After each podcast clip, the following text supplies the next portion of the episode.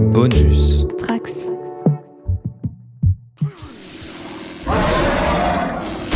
Tell Krang in what place can be found the power cell that Krang wishes to find the place of. Never!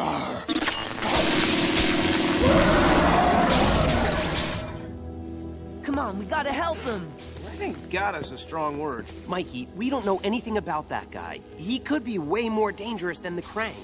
That gator dude needs our help. I can't wait around for you cowards. Bonjour et bienvenue dans Tales from the Sewer pour ce 26e numéro déjà. Déjà, alors qu'on pourrait être bien bien plus loin, on aurait pu en faire 70 si on n'avait pas fait des pauses euh, tous, les deux mois, des pauses de 5 mois. Mais euh, toujours est-il qu'on revient aujourd'hui pour vous parler de deux tomes des Tortues Ninja cette fois. Et en plus, on n'a pas pris les plus petits puisque ce seraient les tomes euh, qui prennent les micro-séries, ou macro-séries d'ailleurs, macro-séries peut-être. Villains, micro-séries, euh, Heroes and Villains qui ont été euh, sortis chacune en un tome vilain et héros, je pense, euh, chez iComics. Euh, le héros étant sorti récemment, si je ne m'abuse. Et, euh, et donc, euh, deux beaux gros volumes de 16, euh, l'équivalent de 16 numéros VO. Donc, euh, on a de quoi parler aujourd'hui. Et vous les avez déjà entendus en fait. Mais aujourd'hui, avec moi, j'ai Roméo, salut. Salut. Et Fab, salut. Salut. Équipe classique, hein, au début, on s'est dit on va inviter des gens et tout. Et puis, euh, on s'est reposé sur nos lauriers euh, et sur euh, notre incapacité à avoir des plannings réguliers de toute façon. Mais euh, si euh, des gens sont intéressés pour parler des Tortues Ninja, n'hésitez pas à nous dire. On a plein de sujets à traiter, donc euh, regardez ceux qu'on n'a pas fait et puis il y a possibilité. Puis je pense que pour le film, on, on pourra avoir des... Ouais, pour le film, il y a des gens qui vont être intéressés, je pense. ouais.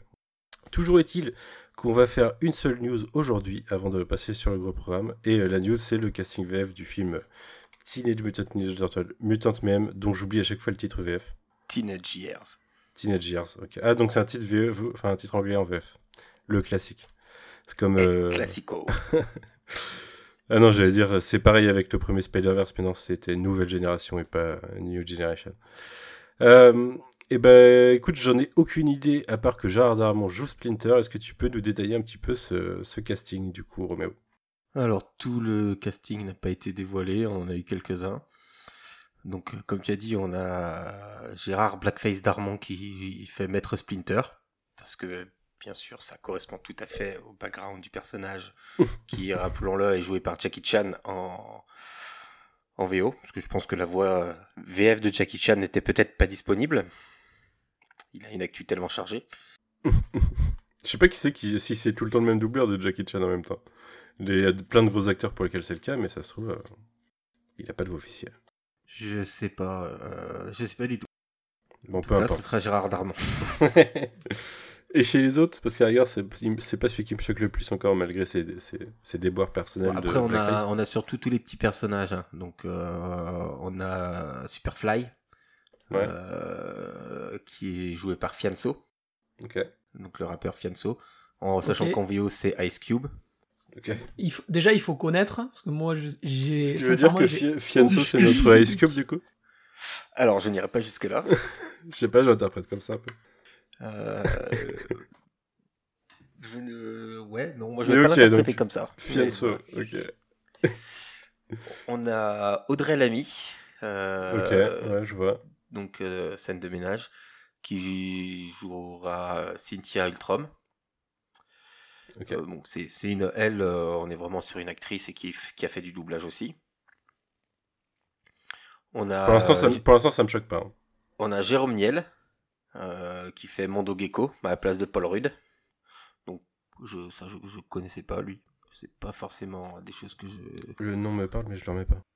Si, c'est euh, un espèce de youtubeur du, du studio Beagle, il faisait euh, euh, les tutos de Camille, comme ça, un peu, il est un peu déjanté ouais, et ok, tout là. ok, je vois.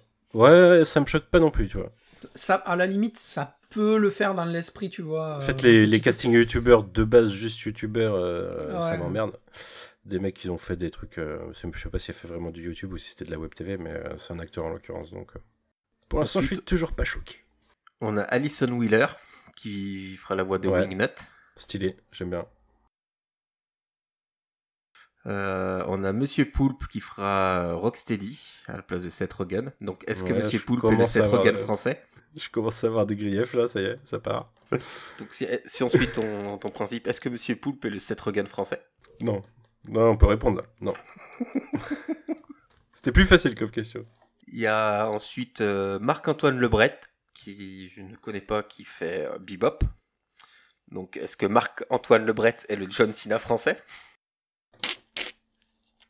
Marc-Antoine Lebret. Aucune idée de qui est ce monsieur, mais sincèrement, au départ, quand on te dit John Cena va devenir acteur, machin, tu vois, au premier abord, tu es un peu sceptique quand même. Au final, c'est un humoriste imitateur euh, RFM, ok, d'accord. Euh, ouais. Je le connais pas, mais je juge d'avance. Mais là, ça se trouve, c'est une bonne personne. La balance c'est ça. on verra bien. On verra, on verra. Après, John Cena, je, je sur Poulpe pour l'instant. John Cena, il a fait quand même des films. Hein. Il a pas fait que ça. Hein. Non, non, non, mais il a, il a pas fait que ça, on est d'accord. Je parle pas de John Cena, moi je parle de Marc-Antoine Machin. non, non, mais moi. Attends, attends, moi, John moi, Cena, je, moi je t'en parlais. Il, va jouer dans Barbie. Ouais. Il y a non, plein de monde Barbie... dans Barbie, mec. Hein. Il y a Barbie, je suis trop chaud pour aller le voir, moi. Ah, non, mais j'avais vu pas mal, j'avais vu la bande-annonce, mais j'avais pas vu qu'il y avait John Cena. Il y a pas tout le monde dans la bande-annonce. Il y a pas tous les caméos. Ok, ça, va révolutionner, ça va révolutionner l'autre pour, c'est sûr. Et il y a Anne-Claire Coudray qui va prêter sa voix au personnage de la journaliste. Donc elle va juste jouer un petit rôle, voilà. Ok. Et c'est qui les Red Je suis curieux, est-ce qu'ils ont bien avec On n'a pas encore. On n'a pas encore. ce serait marrant. De quoi? Enfin, ça serait pas marrant du coup, mais ce serait marrant. Si castaient un mec pour les Red. Puisque c'est Rose Byrne en VO. Ils auraient, ils auraient pu mettre euh, Gérard Darmon. pour, pour avoir le gros décalage. Ok, ok, ok. Bon, bah, très bien. Ouais, je t'avoue, euh, euh Poulpe, c'est celui qui me le plus dans l'histoire, je pense, en vrai. Et puis Darmon, parce qu'après, ouais, c'est un gros connard quand même. Mais euh, ça, c'était une autre problématique. Il, est acteur de base à la rigueur. Mais. Euh... Ok. Je sais bah, pas, t'en penses quoi? Fab, Tu connais un peu Ça fait décalage, quoi. C'est surtout Darmon, ça fait décalage avec le, le, Splinter, en plus par Jackie Chan. Ça, en fait, on, on a la... Euh, le truc, c'est que tu peux difficilement euh, calquer, euh, calquer l'esprit du casting original en France, en fait, parce que c'est une, c'est une culture. C'est une culture d'acteurs qui est au-delà de ce qu'on, qu'on a en France vraiment, quoi. C'est des, des générations qu'on. Enfin, ça mélange du SNL et beaucoup d'autres trucs. Et. Tu vois, Rose Byrne, ça m'étonne pas qu'elle soit là, parce qu'elle est très pote avec. avec cette c'est trop jeune, ils ont fait plusieurs trucs ensemble, ils sont encore en train de faire un truc ensemble. Ça m'étonne pas qu'elle soit là. Et ça, euh, cette symbiose, tu l'as pas trop. Euh, c'est difficile de la trouver en France dans un groupe d'acteurs, quoi. À la gare, Alison Wheeler, Gérard Darmon, ça, ça c'est cohérent un petit peu. Ouais, mais effectivement, moi, moi ça, me, ça me gêne un peu dans le sens où euh, il y a quand même des mecs, enfin, des, des, des mecs, des nanas, tu vois, des. Dans ce métier le métier, c'est d'être doubleur, quoi. On n'est pas obligé d'aller chercher des youtubeurs. acteurs de doublage, euh, ils sont très, euh, ils sont très frileux là-dessus. Ils ont tort, sache-le, mais euh, ça, ça, les vexe. Bah, je suis désolé parce que je maîtrise pas du tout, tu vois ça, mais pour moi, c'est un métier qui est 100% au même, au même rang que acteur à proprement parler. du coup, ça me gêne. C'est là que oui, tu vas oui. faire des ennemis. Non, non, mais euh, tu vois, t'as ceux qui jouent le rôle et puis t'as eux qui ont le même rôle, mais un doubleur, tu, tu les vois pas en fait. C'est un peu le travail de, de l'ombre, entre guillemets, qui est pas reconnu et tout, parce que. Voilà. Mais ça me gêne que tu ailles chercher des youtubeurs qui sont un peu bankable sur le moment, parce qu'il y a une communauté, parce que machin, pour faire des doublages où tu y perds, quoi. Et ça, ça m'agace, quoi, vraiment.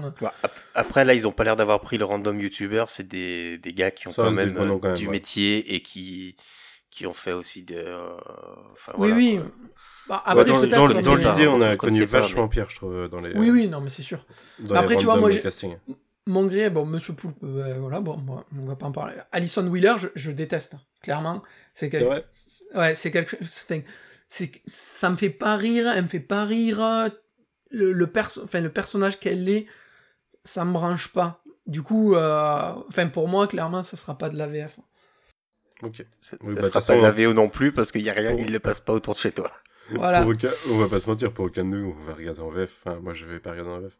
Peut-être tu vas regarder un moment en VF avec tes enfants, euh, du coup, Robéo. Mais euh, clairement, on va commencer par la VO, non? Elles ont pas l'air motivées pour le voir, même en VF, donc Ah, ok, ok, bon bah. Écoute. Si tu veux, je viendrai avec toi et je t'appellerai papa, comme ça on pourra le regarder en VO. Ça devient malsain, les gars. ça devient malsain. Je vais faire un petit mot RH qui sont moi-même. Euh, euh, bah écoutez, on passe euh, dans le vif du sujet avec les deux tomes. Alors j'ai aucune idée des dates de sortie. Je sais que Hero euh, est sorti assez récemment, il y a quelques semaines. Il y a toujours, deux semaines, ouais. Toujours est-il que dans ces deux tomes, euh, dont les Heroes sont sortis avant les vilains en VO, euh, on attaque des choses qui sont sorties il y a très longtemps, puisque ça, ça remonte quasiment au début de la publication de l'Ongoing en 2011. Je sais plus quand est sortie la première micro, mais fin 2011 ou début 2012, je dirais. Et, euh, et ça, du coup, on va avoir des. Novembre 2011. Ouais, novembre 2011. ouais. On va avoir des micro-séries qui vont s'étaler dans le temps sur une longue période de publication des Tortues Ninja. Puisqu'on va au moins jusqu'au numéro euh, 25-30, quoi. Il y a- On est au moins dans, euh, dans City Fall, voire après, à certains moments. C'est pendant Cityfall. Tous les villains euh, s'intercalent. Tous les Cityfall. ça, ça finit, ça, ouais, c'est ok pendant City Falls. Ouais, bah, ok. C'est ça. en sachant que le tome micro-série Villains est quasiment sorti euh, mois pour mois, dix ans après euh, en VF. Ouais, ok. Parce qu'on l'a eu euh, en novembre 2022. Au moins, il est sorti alors qu'on s'y attendait pas vraiment au début. Ouais, on ouais. n'était pas très sûr. Euh, et ben on va commencer avec le tome Heroes, on va faire ça dans l'autre sens, mais dans le sens, dans le sens de publication originale. Et la première euh, micro-série, c'était consacrée à Raph. Roméo, est-ce que tu peux, euh, avant de nous la présenter, puisque c'est toi qui as été désigné, est-ce que tu peux nous dire euh, quelle est l'équipe créative dessus? Euh, alors la, mi- la mini-série Raphaël a été écrite par Brian Lynch et dessinée par Franco Uru. Euh, bon, on va commencer. Je, je vais commencer par parler de Franco Uru, qui était un artiste italien euh, bien connu chez IDW, notamment pour son travail euh, sur du sur Buffy, et qui est malheureusement décédé euh, à peine plus d'un an euh, après le- l'apparition de ce, ce, ce numéro en novembre 2012, donc à l'âge de 52 ans. Je sais que Cancer, beaucoup, j'imagine. euh, beaucoup d'artistes italiens, euh, donc de, de, de, de l'école comics italienne euh, le, le connaissaient. Euh, euh, je sais que j'en ai, j'en ai déjà pu en parler avec David Messina no- notamment. euh, voilà, donc euh, ça a été...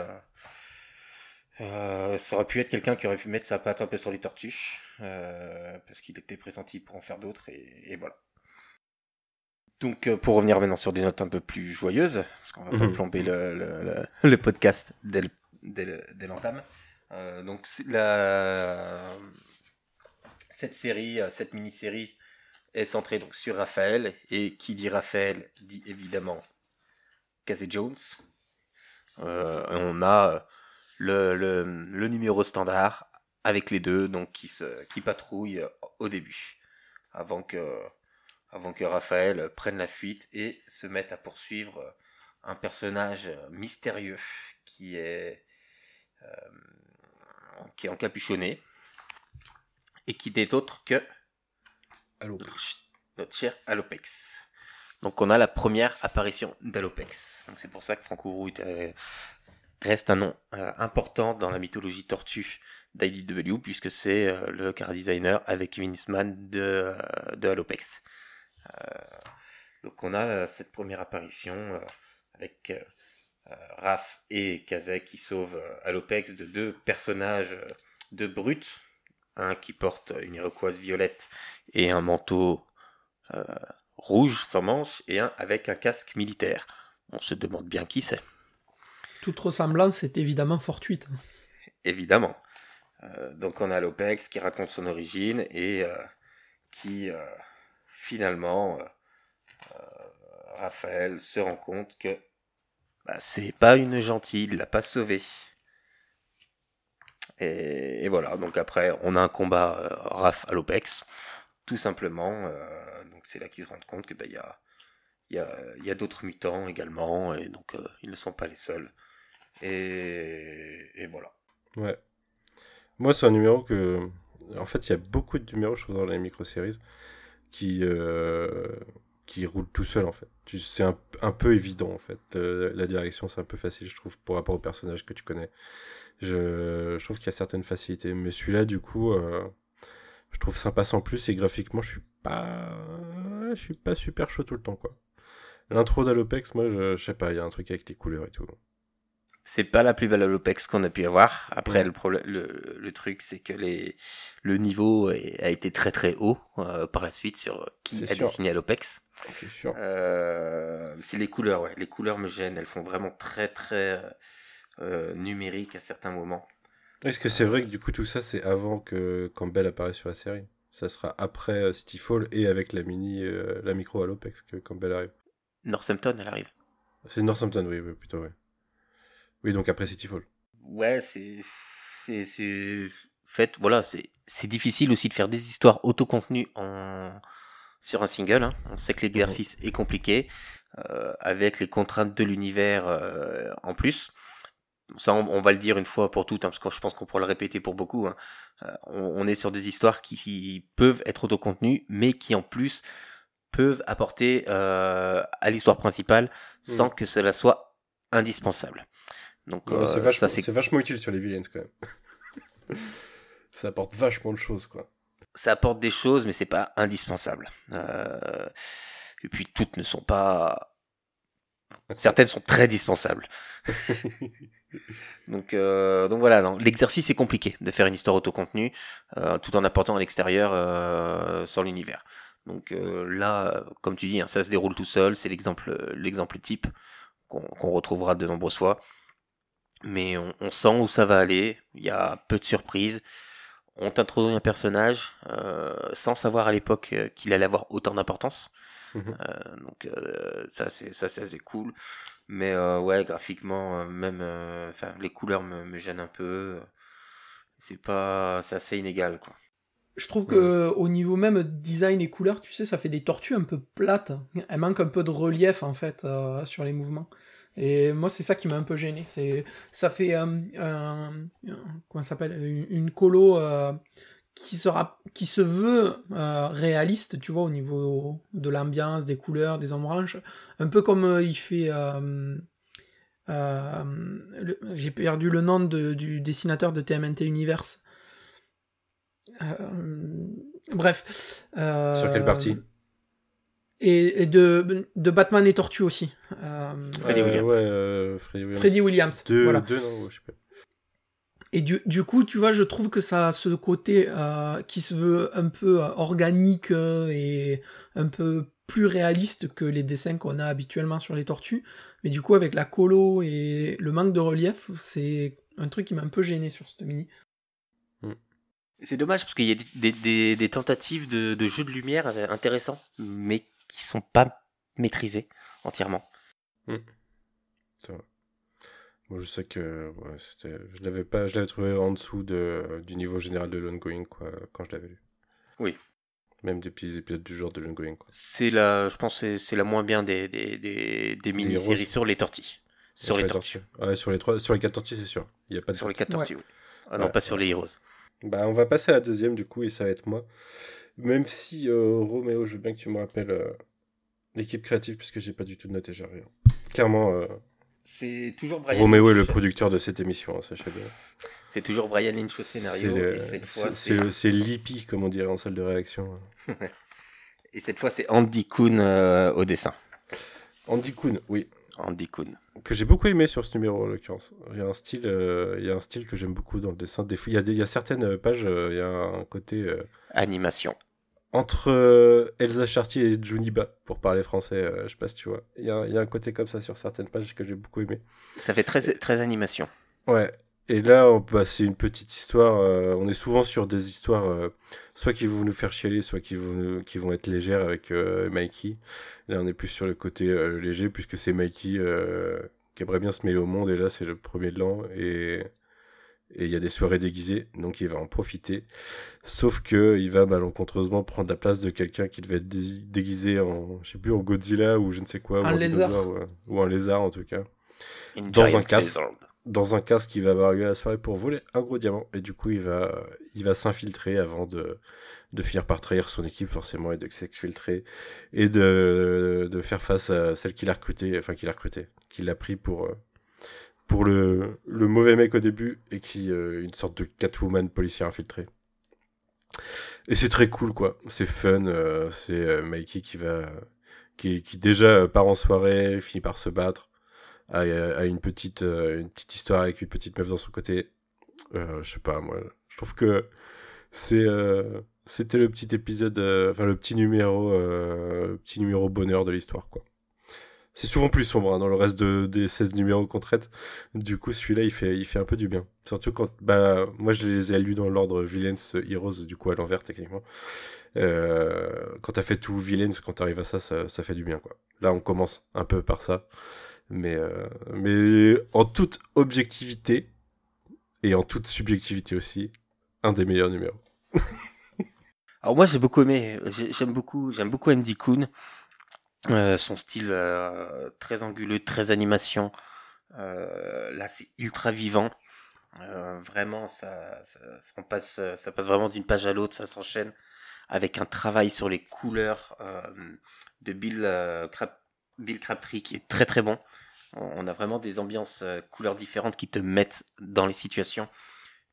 Notamment tout le travail sur le rouge au moment où il fait sonner l'alarme euh, délibérément parce que mm. il veut bien faire à casse mais euh, faut faut pas pousser quoi euh, donc voilà moi j'aime beaucoup les couleurs j'aime beaucoup toute la petite relation avec avec la policière j'ai oublié son nom je l'ai plus un peu Cara donc j'aime beaucoup ça donc ouais moi c'est vraiment de, une petite histoire petite histoire coup de cœur aussi de, de mon côté. Puis j'adore Andy Kuhn. J'adore Andy Kuhn, que je trouve euh, qui a été beaucoup critiqué euh, sur les tortues. Bah, parce que euh, pas toujours parfait, mais en fait, il pas toujours parfait, mais il a son style. Il a trouvé son style, ouais. Il, a, il, il a son style. moi, j'aime beaucoup vraiment ce style, très animation, très. Parfois, ça fait même très storyboard. Mais, mais justement, dans le découpage, ça fonctionne énormément. Mais je pense qu'en plus, là, il a eu plus de temps pour faire celui-là que sur l'ongoing quand il travaille euh, en flux tendu, quoi. Et, typiquement, c'est le genre de, de, lecture où tu peux t'imaginer un, un, épisode de dessin animé dessus, en fait. Mhm. Ouais, carrément, ouais. Et ça marche, ouais. Et toi, Fab? Bah, C'est du pur one-shot, quoi. C'est, euh, ça n'engage à rien, comme on disait tout à l'heure. C'est une mini qui a pas tellement d'impact sur l'ongoing. Ouais, celle-là, elle a pas de conséquences. parler. Et euh, au final, ben, c'est le moment de chill, quoi. Tu lis une aventure de Mikey, tu sais pourquoi tu vas, tu sais ce que tu vas avoir, mais ça fait toujours plaisir. Parce que ben, c'est un peu l'innocence, tu vois, et la candeur de, de Mikey chaque fois qu'il s'embarque dans mm. une aventure qui, au final, tu le dépasses, mais comme euh, il y a toute cette éducation et tout qu'il a avec ses frères, finit par euh, ben, conclure ça à la façon de Tortue Ninja, mais toujours euh, avec euh, la dose de Mikey, euh, ça passe tout mm. seul, quoi. Et parce que on en a pas parlé dans le détail, mais il y a plusieurs moments, du coup, comme ses frères sont pas là, il pense à ce que feraient ses frères dans cette situation, et genre pour essayer de bluffer qu'il s'y connaît en technique, il pense à Donnie. Et il y a le moment où il pète un plomb à la fin, il pète un plomb dans le combat en pensant à Raph, hyper marrant, quoi. Mais du coup, elle est vraiment très cool. Et sur Andy Kuhn, pareil, moi j'aime beaucoup. Euh, toujours pareil, assez inégal, euh, parce que voilà, il a un style qui. C'est son style. C'est malheureux de dire c'est inégal, mais en fait c'est son style. Et des fois, il y a des plans qui te parlent, il y en a d'autres qui te parlent pas. Mais c'est toujours ultra dynamique et c'est très très euh, cinématographique, quoi, parce que c'est vraiment du bon découpage et tout. Donc, comme vous, très bonne petite mini. Mm. Est-ce que tu as kiffé le numéro suivant euh, consacré à Denis, cette fois, du coup, ton perso à toi? Je sais pas si tu as l'équipe créative sous la, sous la main ou si Ouais, ouais, j'ai ça. c'est euh, toujours euh, Brian Leach, avec cette fois au script Tom Walls, et au dessin, on a Valerio Chitti. Donc, Valerio Chitti, qui à l'époque n'était pas un, un, un nom aussi ronflant qu'aujourd'hui, donc pareil de l'école italienne, et qui euh, depuis euh, enchaîne sur chez Marvel. Hein. Il a fait des Guardians, je crois. Je crois il a été sur les derniers euh, X-Men aussi. Là. Je crois qu'avant, après Tortue Ninja, je me demande s'il a pas fait du Red Lanterns ou un truc comme ça. Chez DC, pendant la période New 52. Oh, c'est possible. Ce centré me parle aussi. Hein. C'est un trait. Mais toujours est-il que ouais, ouais, c'est un bien plus gros nom maintenant qu'à l'époque, c'est sûr. Parce que là, on doit être en 2012, là. Euh... Ouais, je oui, pense. C'est ça. ça, on est en, on est en 2012. Du coup, bah, on a droit à bah, une petite mini avec euh, Donnie qui se rend dans une, euh, dans une sorte de conf, la New Expo, euh, New World Expo. Euh, un truc euh, genre le congrès des innovations, quoi, pareil, où il va Ça me fait penser, euh, je sais pas si vous avez vu X-Files, mais l'épisode de la rencontre de Mulder avec les Lone Gunmen euh, dans X-Files, ça me fait penser à ce genre de truc. Non, j'ai jamais regardé. Petite ref, euh, podcast X-Files sur le coin un peu. Ouais, je sais, mais cette série m'a toujours terrifié. je sais pas pourquoi. Parce qu'au début, il y a des trucs terrifiants quand t'es petit. Ouais, mais c'est surtout ce souvenir que j'en ai. Vas-y, je t'ai coupé, excuse-moi. Non, il n'y a pas de souci. Du coup, ben, on a Donnie qui va à cette, euh, à cette expo pour euh, retrouver euh, le Kirby Fan euh, 01, 01. qui est sur un forum, un, une espèce- un mec euh, voilà, avec qui Donnie échange régulièrement sur tout ce qui est tech et tout, avec qui euh, C'est ça ça, se passe Nemesis, non? Ouais, c'est ça, ça se passe pas super bien à chaque fois sur ces échanges. euh, Ça se, ça se, frico- enfin, ça se frite un peu euh, verbalement. Et du coup, il va dans cette, euh, confé- dans cette euh, convention et il finit par le rencontrer. Euh, donc, euh, on introduit par euh, le biais de Kirby Fan 01 euh, Harold, le scientifique que tout le monde connaît après. Euh, c'est donc sa première apparition, euh, enfin, son premier contact en fait avec les tortues via euh, Donnie. On va avoir droit à une petite séquence, un team-up improvisé parce que ben, les sbires de Shredder veulent Baxter veulent mettre la main sur ce que Harold invente. Donc le point oh, antigravité. Euh, plus euh, la, tenue invi- invisible et tout, qui finira sur les épaules de Nobody, qu'on a, enfin, que les lecteurs auront déjà vu du coup. Euh, et euh, il va s'en suivre ben voilà, ce petit team-up euh, improvisé avec Donnie qui utilise un petit peu les technos de Harold, Harold qui utilise ben, le, les capacités de Donnie. Euh, c'est assez fun, moi j'ai trouvé ça assez cool. Euh, et euh, à la fin, on a droit donc euh, un petit peu au caractère de, de Harold qui nous laisse les prémices euh, un peu électriques, tu vois, de ce qui va naître euh, avec les relations Donnie-Harold mais qui finit sur un bon happy end, tu vois, en mode Mm. bon, on, on-. Ouais, on se frite un peu, mais bon, on est quand même potes, quoi, c'est pas. Donc voilà, c'est assez cool. euh, ben, Valerio Chitti, moi j'aime bien ce qu'il fait, c'est c'est assez propre hein, comparé à ce qu'on a vu euh, sur les sur les séries précédentes. C'est très très net, très très travaillé. Je pense qu'il y a beaucoup beaucoup de colos euh, numériques dessus. Mais euh, moi, c'était un bon petit épisode de Donnie, et pour une fois, il prend pas trop cher, donc ça va. C'est vrai, c'est vrai. Romain, t'en penses quoi? Alors déjà, euh, là on est sur l'hommage à la mini-série euh, Donatello de, de l'époque Mirage, hein. Euh, vu qu'on a bah, Kirby, euh, le, le- enfin, le, le nom, le nom de Kirby qui apparaît également, et on a le, Gravity Gauntlet qui était également présent euh, dans, dans la mini d'origine. Donc là on a déjà un premier lien avec les mini euh, de l'époque. Euh, Valérie Gitti, c'est bah, je- ce qu'il fait maintenant, on, on sent qu'il a, il a passé un, un- un level aussi. Hein. Euh, on, le, on le retrouve sur une cover des Tortues. Euh, la première cover où les Tortues jouent à des jeux vidéo. J'ai plus le numéro en tête. Mais il avait fait une variante cover aussi euh, de l'ongoing bien après. Il en a fait Euh, plusieurs. hein. Ouais, ouais, mais c'était sa première, c'était celle des, des jeux vidéo. Il y en a une où je me euh, suis senti voler, c'est la mini qui fait de. Il fait une, euh, une cover avec euh, Donatello dessus, et après il la reprend. Alors je crois que c'est pour une macro, quelque chose comme ça. euh, sur Donnie aussi et en fait c'est Donnie qui est dans la même position et genre dans un il tient le, gan- le, le gantelet anti-gravité et dans l'autre il tient un bâton ou un truc comme ça putain et j'ai eu l'impression de me faire entuber d'avoir exactement la Bonjour même genre calques. ouais, mais 99, c'est- ouais. c'était tellement ça quoi La, la micro, euh, c'est la, la cover, euh, euh, sa cover à lui, donc la cover B et la, la- sa cover du 99. Ouais, ouais, elles sont très très très proches, je trouve. Très proche. et un point qu'on n'a pas dit, les covers A euh, de- des quatre mini-séries sur les, sur les tortues sont de David Petersen. Donc euh, David Petersen qui est Mister Mouse Guard. Tout à fait, Très, j'ai pas toutes celles-là, moi. très grand dessinateur euh, et qui a fait un univers absolument euh, génial euh, que, que je vous conseille. Moi, j'ai un, un comic shop qui a décidé de faire du random dans la cohérence de ma collection de couvertures, donc... euh, donc voilà, j'ai ce que j'ai. quand, je, quand je vais voir, j'ai la découverte. Donc, Euh, bah, petite, euh, juste à- puisque je termine, une mini-série cool euh, qui permet d'introduire Harold euh, Liljia qui va avoir une importance, Ouais. une grande importance. Même sa technologie de phasage euh, aura Ouais, de l'importance alors- dont on vient de parler, tu vois. Je l'avais oublié celle-là. Et euh, je, je me demandais, parce que bah, évidemment, moi, j'ai- enfin, non, je l'ai lu, j'ai lu ça après, et il y a un moment. Euh, Baxter, on le voit avant cette mini ou pas?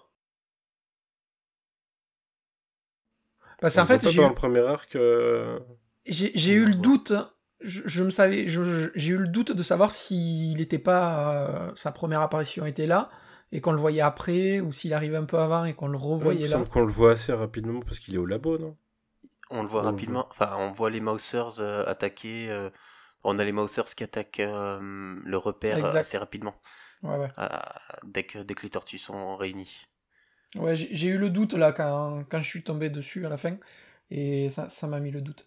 On a aussi le euh, un tout petit truc euh, tout bête dans la, dans la mini là, où euh, Baxter, euh, Baxter, Harold, il parle de son ancienne associée, femme, machin, et pareil, il le glisse de manière Ouais, un petit peu ouais.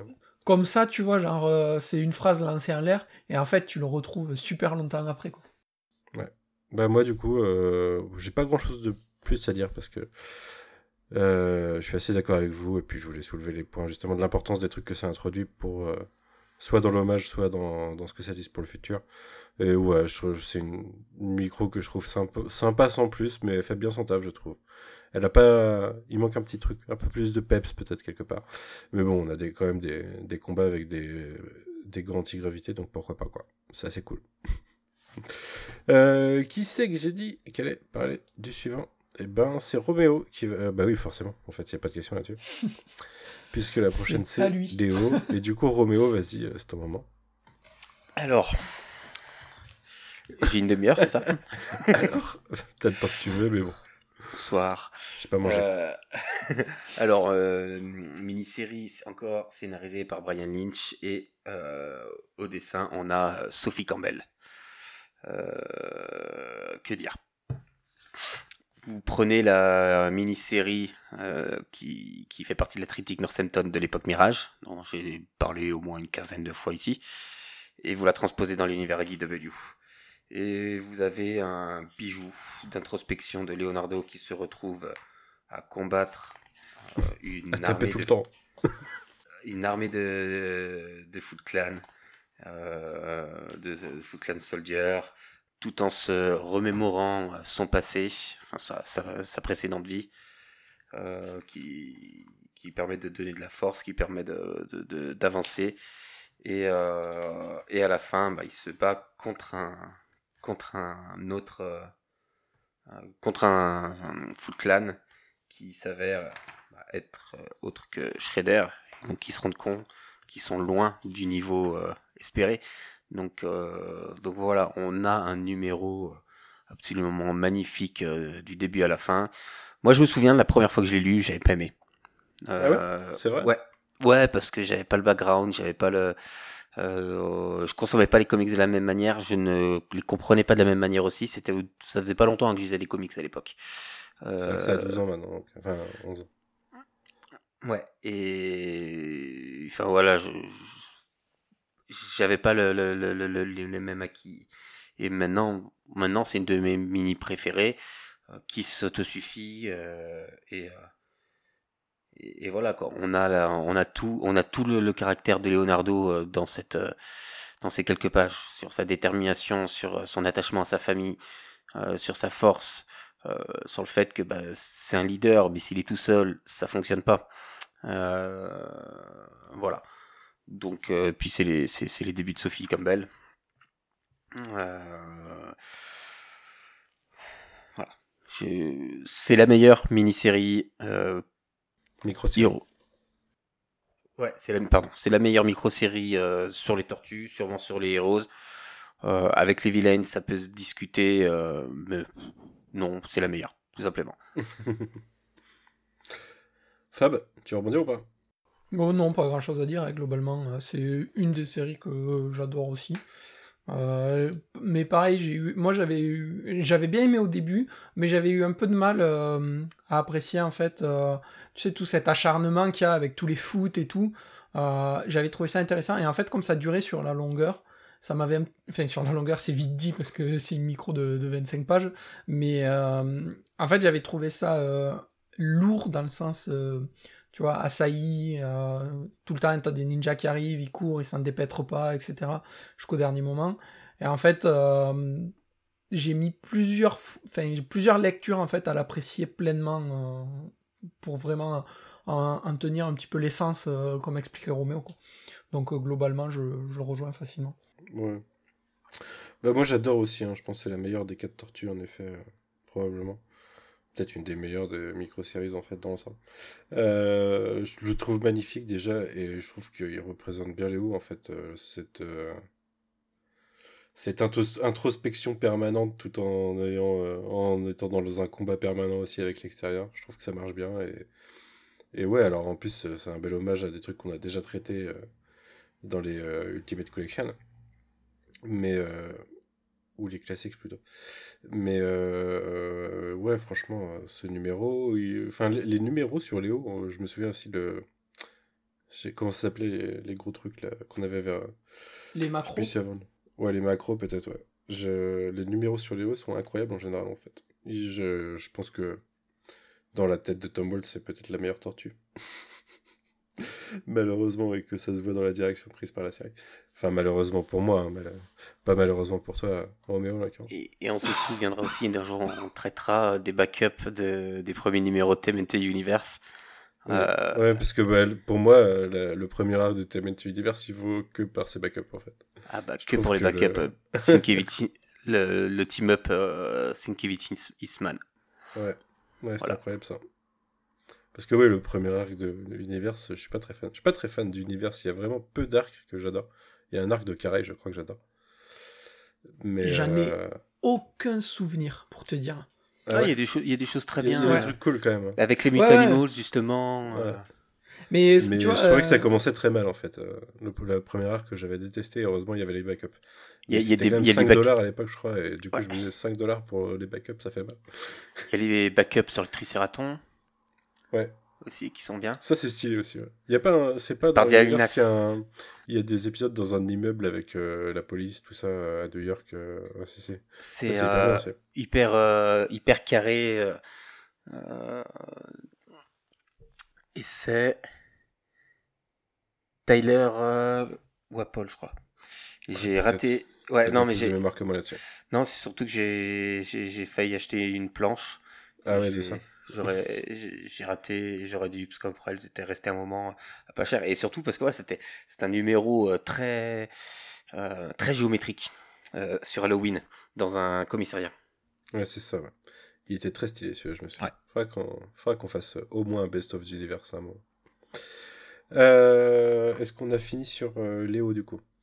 On passe à Euh, Splinter bah, euh, juste, Non, euh, moi, ce que je, ce qui m'intéresse aussi dans ce numéro, et bah, euh, je le répète aussi, c'est, euh, bah, on a des références à leur vie antérieure. Euh, Ouais. Et notamment sur, tout de suite en fait. sur Tangshan. Et, et voilà, donc c'est c'est bah, cet univers que j'aime que j'apprécie beaucoup. C'est Léo, c'est Sophie Campbell. Euh, J'ai sur le sur un bras une case de, de la mini série de la micro série de, originelle de Eastman et Laird de Leonardo. Sur l'autre bras, j'ai une Sophie Campbell. Euh, je pense que le prochain, ça sera une case de une case de ce numéro là. Ok, ok. C'est du. Là, c'est. Oui. Là, c'est une affirmation d'amour, là, en l'occurrence. que tu graves sur ta peau éternellement. Euh, Est-ce que tu peux présenter la- l'équipe créative de Splinter qui suit? C'est pour moi. Ouais, alors euh, au script on a Eric Burnham, donc qui est euh, à l'époque chez IDW l'architecte de, de l'univers Ghostbusters et que l'on retrouve euh, sur euh, TMNT euh, Saturday Morning actuellement. C'est ça, c'est Saturday Il me semble que c'est ça. C'est 7 heures de quelque chose. Saturday Morning Adventures. Ouais. donc qui est actuellement sur les tortues, sur cette, sur, sur cette série dérivée de la série d'animation. Et au dessin, on a Charles Paul Wilson 3. Parce qu'ils aiment bien avoir des numéros. Ouais. Charles Paul Wilson The Third, pardon. Des dessins dont je ne suis pas forcément le plus fan sur cette euh, mini-micro-série, qui aurait mérité mieux, je pense. Mais on est en l'occurrence dans la continuité de ce dont tu parles euh, sur Léo juste avant, parce que euh, là, on va plonger profondément dans la vie antérieure euh, de, de la famille entière, et particulièrement de Splinter et de ce qui s'est passé dans son passé. Euh, puisque on a aussi un Splinter introspectif qui est en train de nous dire euh, les gens, ils, les gens, ils me trouvent calme, mais euh, je vais leur montrer que j'ai peut-être des raisons de me battre. Donc on va avoir via ce numéro bah, ce qui s'est passé euh, dans le passé et, la, graine du conflit avec, euh, avec Shredder. Tout ça pour nous teaser que le conflit euh, Splinter-Shredder euh, est loin d'être terminé. C'est un numéro euh, que je trouve euh, un peu redondant avec des trucs qu'on a déjà vu, j'ai l'impression en fait. Je sais pas, je... Je, je m'attendais à un truc exceptionnel avec Splinter et en fait je trouve... euh, bah, déjà peut-être qu'il s'il avait été plus beau, enfin on nous faisait la même histoire avec Santoluco, ça aurait été peut-être encore plus redondant, mais au moins on, aurait kiffé visuellement. Là, je sais pas, il y a un truc, il y a un truc qui va pas, qui est un petit peu off dans celui-là pour moi.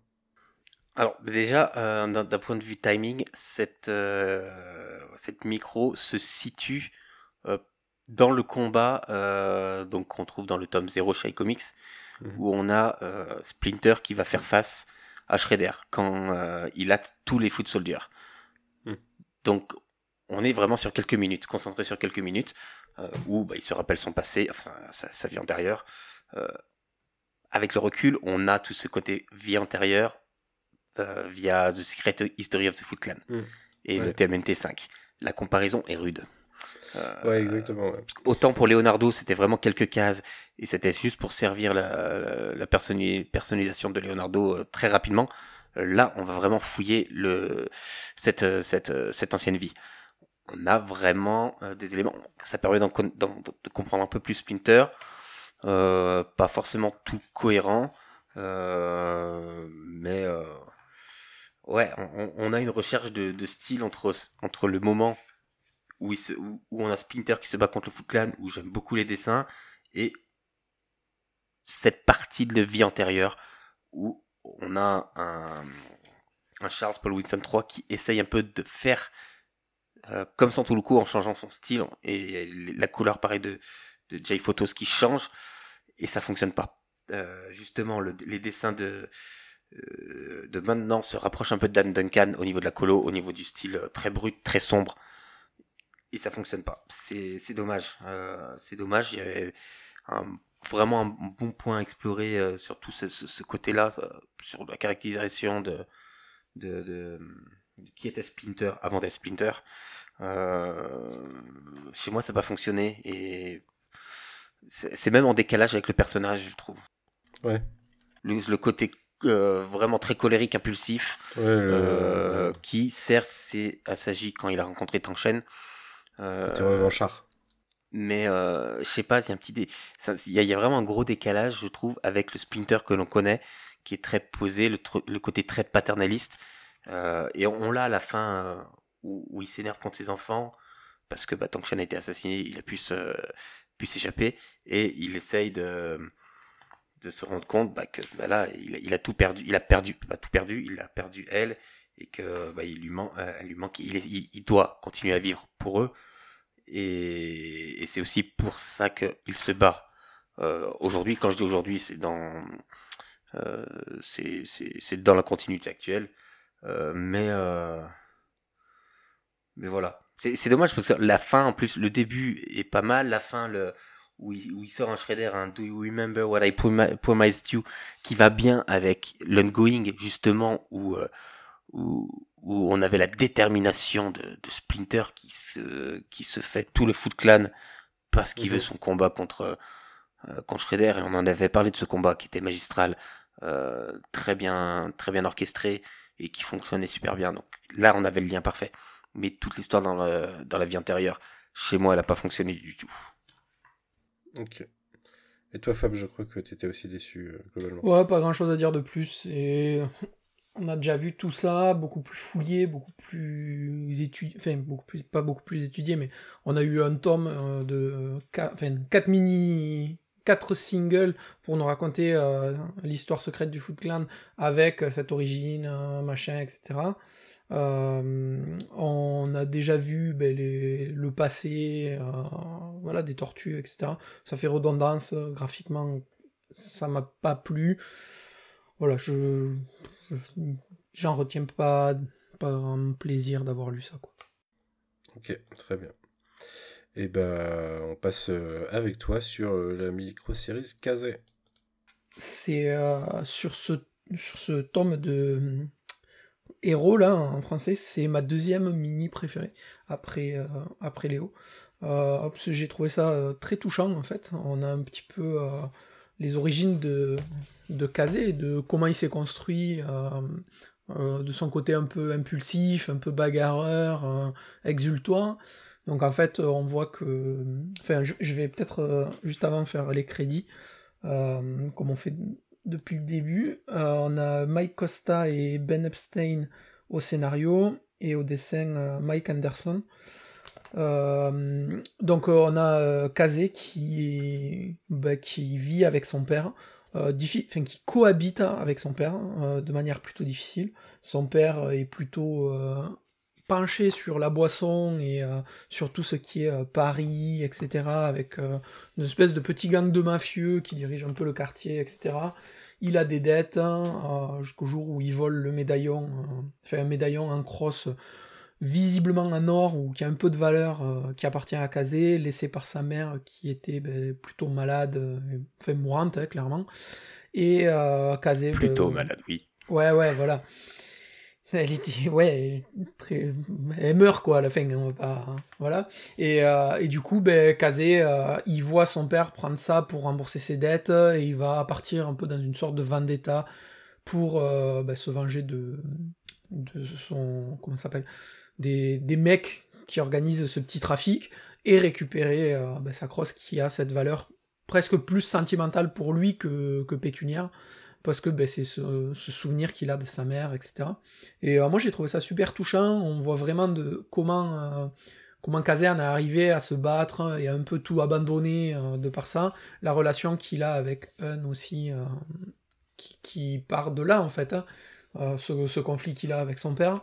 Et euh, ouais, moi c'est ma deuxième mini préférée sur ce, sur ce tome. Ok. Je sais pas vous, qu'est-ce que vous en avez pensé? Vas-y, Roméo. Je suis partagé. Je suis partagé parce que parce que le concept est, est très intéressant et il y avait vraiment moyen d'écrire quelque chose de très grand sur ce ce côté euh, très euh, cette dualité de Casey Jones entre quand il est avec sa mère euh, où bah il y a plus qu'elle qui compte euh, et il doit tenir sa promesse de prendre soin de son père parce qu'elle elle est bien consciente que lui ne pourra pas euh, faire l'inverse. Euh, et le côté euh, ultra bagarreur. Donc j'aimais beaucoup le traitement qu'en avait fait Dan Duncan sur quelques quelques pages. J'ai cette page en tête où on le voit justement devant la tombe de, de sa mère et avec Un après qui arrive euh, qui, qui arrive pour se battre euh, bien plus tard. Mais j'ai cette image en tête et en fait je retrouve pas ça. Je j'ai pas réussi à rentrer dedans. J'ai pas eu le côté euh, le côté pathos qui qui voulait me servir, ni le côté ultra nerveux euh, ultra nerveux euh, vendetta vengeance. Euh, je l'ai pas. Je j'ai ni l'un ni l'autre et ça navigue entre les deux. Donc ça pas ça pas forcément fonctionné euh, chez moi. Euh, Peut-être parce que y a, quand je l'ai relu, j'ai lu la, la, la micro-série Un. Donc, euh, donc ça n'a pas aidé. Mais ouais, c'est. Il y a quelques plans qui, qui sont pas mal quand il arrive sur les vers, les tortues à la fin, euh, parce que parce que parce que son père s'est occupé de lui, donc son père l'a tabassé parce que euh, lui doit tenir, il doit s'occuper de son père, il ne il ne donnera pas un coup à son père. Euh, et ça, euh, pareil, Dan Duncan l'avait mieux fait dans, la, dans le tout premier arc. Quand, quand, quand Rav va le sauver. Et quand Splinter aussi euh, le, le- le récupère après. Là, ça, c'est un acte manqué pour moi. C'est dommage. J'étais très déçu à la relecture.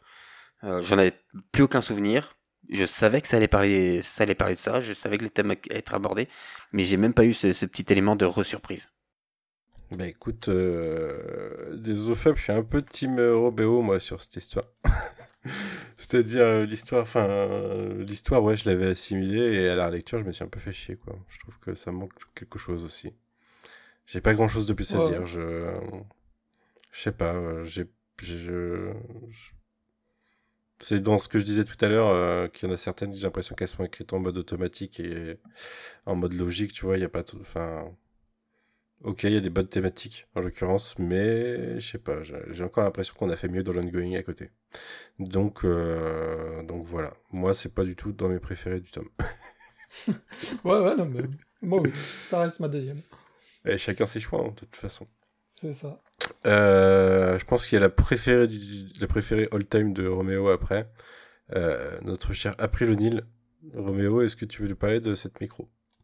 Non. Alors déjà, je pense pas que ce soit que moi pour le coup. Je pense que c'est la préférée de personne. euh, pas April, hein, mais cette micro-série. Donc, euh, micro-série écrite par Barbara Randall Kezel et dessinée par euh, Mara Zarkon. Euh, des couleurs de Heather Breckel. Donc, c'est bien une team en plus 100% féminine pour écrire ce personnage-là. Euh, bon, bon, on a appris le... On voit son van, c'est bien. On la voit en combinaison jaune à la fin, c'est bien. On fait des, des clins d'œil. Euh, donc, il y a des trucs intéressants. hein. Le côté, euh, elle mène son enquête, ça fait pas, ça, rappelle un peu son passé journaliste dans d'autres itérations. On voit, on voit Chet, le fugitoïde, qui, nous rappellera la prochaine micro-série que l'on parlera après.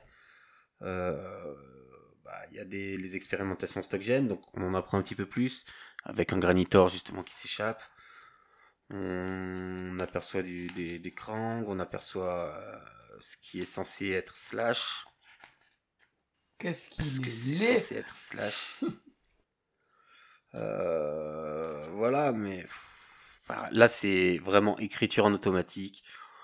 Euh, quelques quelques petits clins d'œil, quelques petites choses nous permettent de de, de, de, nous faire ah oui c'est bien. Je vais pas le refermer tout de suite, mais euh, ça, ça s'arrête là quoi. C'est pour moi le plus dispensable. Euh, c'est- bien dommage, mais euh, je pense qu'il était difficile à ce moment-là du récit d'écrire quelque chose, euh, une, une micro-série, un one-shot sur le personnage et d'en faire quelque chose de cohérent et d'intéressant. Là, euh, April est un personnage bien moins exploité et bien moins développé que tous les autres, euh, et bien moins développé que tous les personnages qu'on verra dans les villains également. Donc c'était pour moi l'exercice le plus difficile et ils ont pas réussi. Et Marley Zarkon n'a pas, j'ai pas accroché du tout. Donc euh, si je me trompe pas, Marley Zarkon, on la retrouvera sur la mini-série euh, Kazei en April de Mariko Tamaki bah, quelques quelques années plus tard. Et euh, et surtout le le cauchemar au début d'April avec euh, April et un bandana jaune en tortue, euh, c'est non. Ouais, je, je- Fab, je te laisse conclure dessus parce que j'ai. Enfin, c'est Franchement, j'ai. J'ai. Ouais, nul, mais. quoi. Voilà. J'ai pas trop d'avis supplémentaires. hein. Vraiment la, la pire, en l'occurrence, la, la pire des micro-séries. Non, non, mais pas grand chose à dire de plus. Euh, je- si tu veux, je peux direct enchaîner avec euh, celle du Fugitoïde parce que pour moi, euh, ça se vaut. Il n'y a pas grand chose de plus euh, on- que ce qu'on a déjà vu dans la, dans la régulière. Euh, on nous explique pourquoi euh, et comment euh, le Fugitoïde euh, a transféré sa conscience. Enfin, comment le docteur euh, s'est mis. Ah ouais, il a vraiment enchaîné sur Fugitoid direct. hein. Ouais.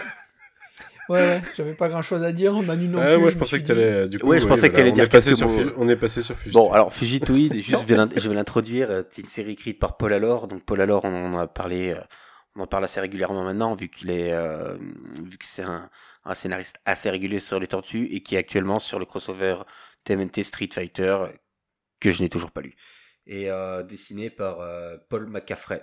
Ne pas confondre lu avec euh, le. TMNT Power Rangers 2, tu sais, alors Street Fighter. Pareil.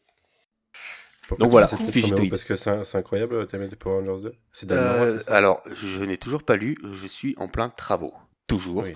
Je me suis relancé et je j'ose pas le lire parce que les, les covers de Dan Mora me- me- me- m'explosent tout. Et je, je crois que je suis pas prêt à lire ça. Je suis pas prêt à voir des à voir ce, ce, ce, tweet, ce, ce twist de, dans le morphine avec les, les, les, les, totems de Power Rangers en mutant. Je suis pas prêt pour ça. ça va être génial. Bah, du coup, Fab, vas-y, hein, si tu veux. Ben ouais, ouais, donc euh, on a cette mini-série sur euh, Fugitoid qui va nous raconter un petit peu euh, comment euh, le, le docteur euh, Mirmi, Mirmion, Mirmi, Honeycutt. Ouais, Honeycutt. Ouais, désolé, Bien euh, moi je suis en, je suis en VO aussi. Ouais, c'est Ouais. les professeurs Honeycutt. Honeycutt, c'est ça. Euh, a, du coup, à transfère sa conscience dans euh, le Fugitoid. Euh, donc, euh, on a droit à. euh, ben voilà, c'est la guerre sur sa planète. hein. Euh, il faut sauver euh, ben, sa famille et tout, euh, parce qu'ils sont emprisonnés. C'est le drame. Ouais, c'est ça, c'est le drame. Donc, euh, il va se sacrifier parce qu'il ne peut pas passer les flammes euh, et les capteurs, machin, tout ça. Il se transfère dans le Fugitoid pour aller sauver tout le monde. Malheureusement, ça explose, il sauve personne, et lui, il se retrouve prisonnier dans le Fugitoid. Et en gros, il se fait euh, trapper par, ben, par les, les granitors. Euh, il s'échappe par un portail, il débarque sur Terre, il se transforme en humain et il vient se cacher. Globalement, on n'en apprend pas beaucoup plus. Et pour moi, euh, pareil que April, quoi, c'est. Voilà, c'est pas utile. Parce que on l'a déjà vu dans la série régulière, c'était moins long, et c'était mieux amené. Et voilà, là, je. J'en ai pas. euh, Franchement, j'en garde rien de ça, quoi, parce que je savais Ouais, déjà ce qui s'était passé. C'est- totalement un single fonction, quoi, qu'elle a pour dire il s'est passé ça. Voici, voici le Previously on euh, Dr. Ouais, exactement. Donc voilà, pour moi, même, euh, tu vois, le, pour moi, c'est le même niveau que celle de April. Oh, je suis pas d'accord. Je peux pas te laisser dire ça. Non, euh. moi, je suis désolé, en, ter- en termes d'utilité, cette mini, elle en a pas. Moi, Ah je ouais suis l'arbitre et euh, je suis l'arbitre et j'autorise que tu dises ça. Alors, on, on apprend, si, c'est un intérêt, et c'est un- intérêt qui va, qui pour toi est très cher. On apprend le transfert de conscience. Tu sais, Ouf. sans ça, Donatello, Ouais, mais il serait mort. Mais ça, je l'ai déjà vu. Dans l'ongoing. Je le sais. Il en a déjà pas- parlé. Ah oui. Ah non, on le savait pas à l'époque. Non, pas au, pas au moment de la mini, non. Au moment où, au moment où cette euh, micro est sortie, on ne le savait pas. Oui, mais moi, je l'ai lu maintenant. Donc, euh, je le savais déjà. Mais c'est sûr que vu que ça vient de sortir en VF, euh, en effet, là, du coup, euh, c'est plus dispensable parce que ça t'apprend vraiment pas grand chose en VF. Ouais, oui, ça t'apprend pourquoi, comment c'est faisable. Et quand tu lis la, en fait, quand tu lis la VO, tu pouvais te douter que euh, ce qui allait se passer à Don. Mais on a, on a, clair- on n'a pas la techno, mais par contre, je, suis- euh, je suis peut-être d'accord avec Fab sur le fait que, en fait, quand on découvre Fugitoid, on sait que c'est une conscience transférée déjà. Oui. Donc, on sait que c'est possible. Donc, techniquement, je suis assez d'accord avec Fab, ça apprend pas grand chose, quoi. Ça t'apprend comment, mais ça t'apprend pas que c'est faisable parce qu'on sait déjà que c'est faisable. Tu vois, j'aurais presque trouvé plus cool qu'il nous parle de la techno du Fugitoid pour se métamorphoser en humain, se fondre dans la masse, euh, machin. Parce que, ok, ben, il s- se transférer, c'est un génie. euh, Mais voilà, enfin voilà, pour moi, c'est ça n'a pas trop de. Non, le, le, petit background sur, la guerre avec les granitors, la construction du techno, euh, euh, c'est pas la plus déplaisante.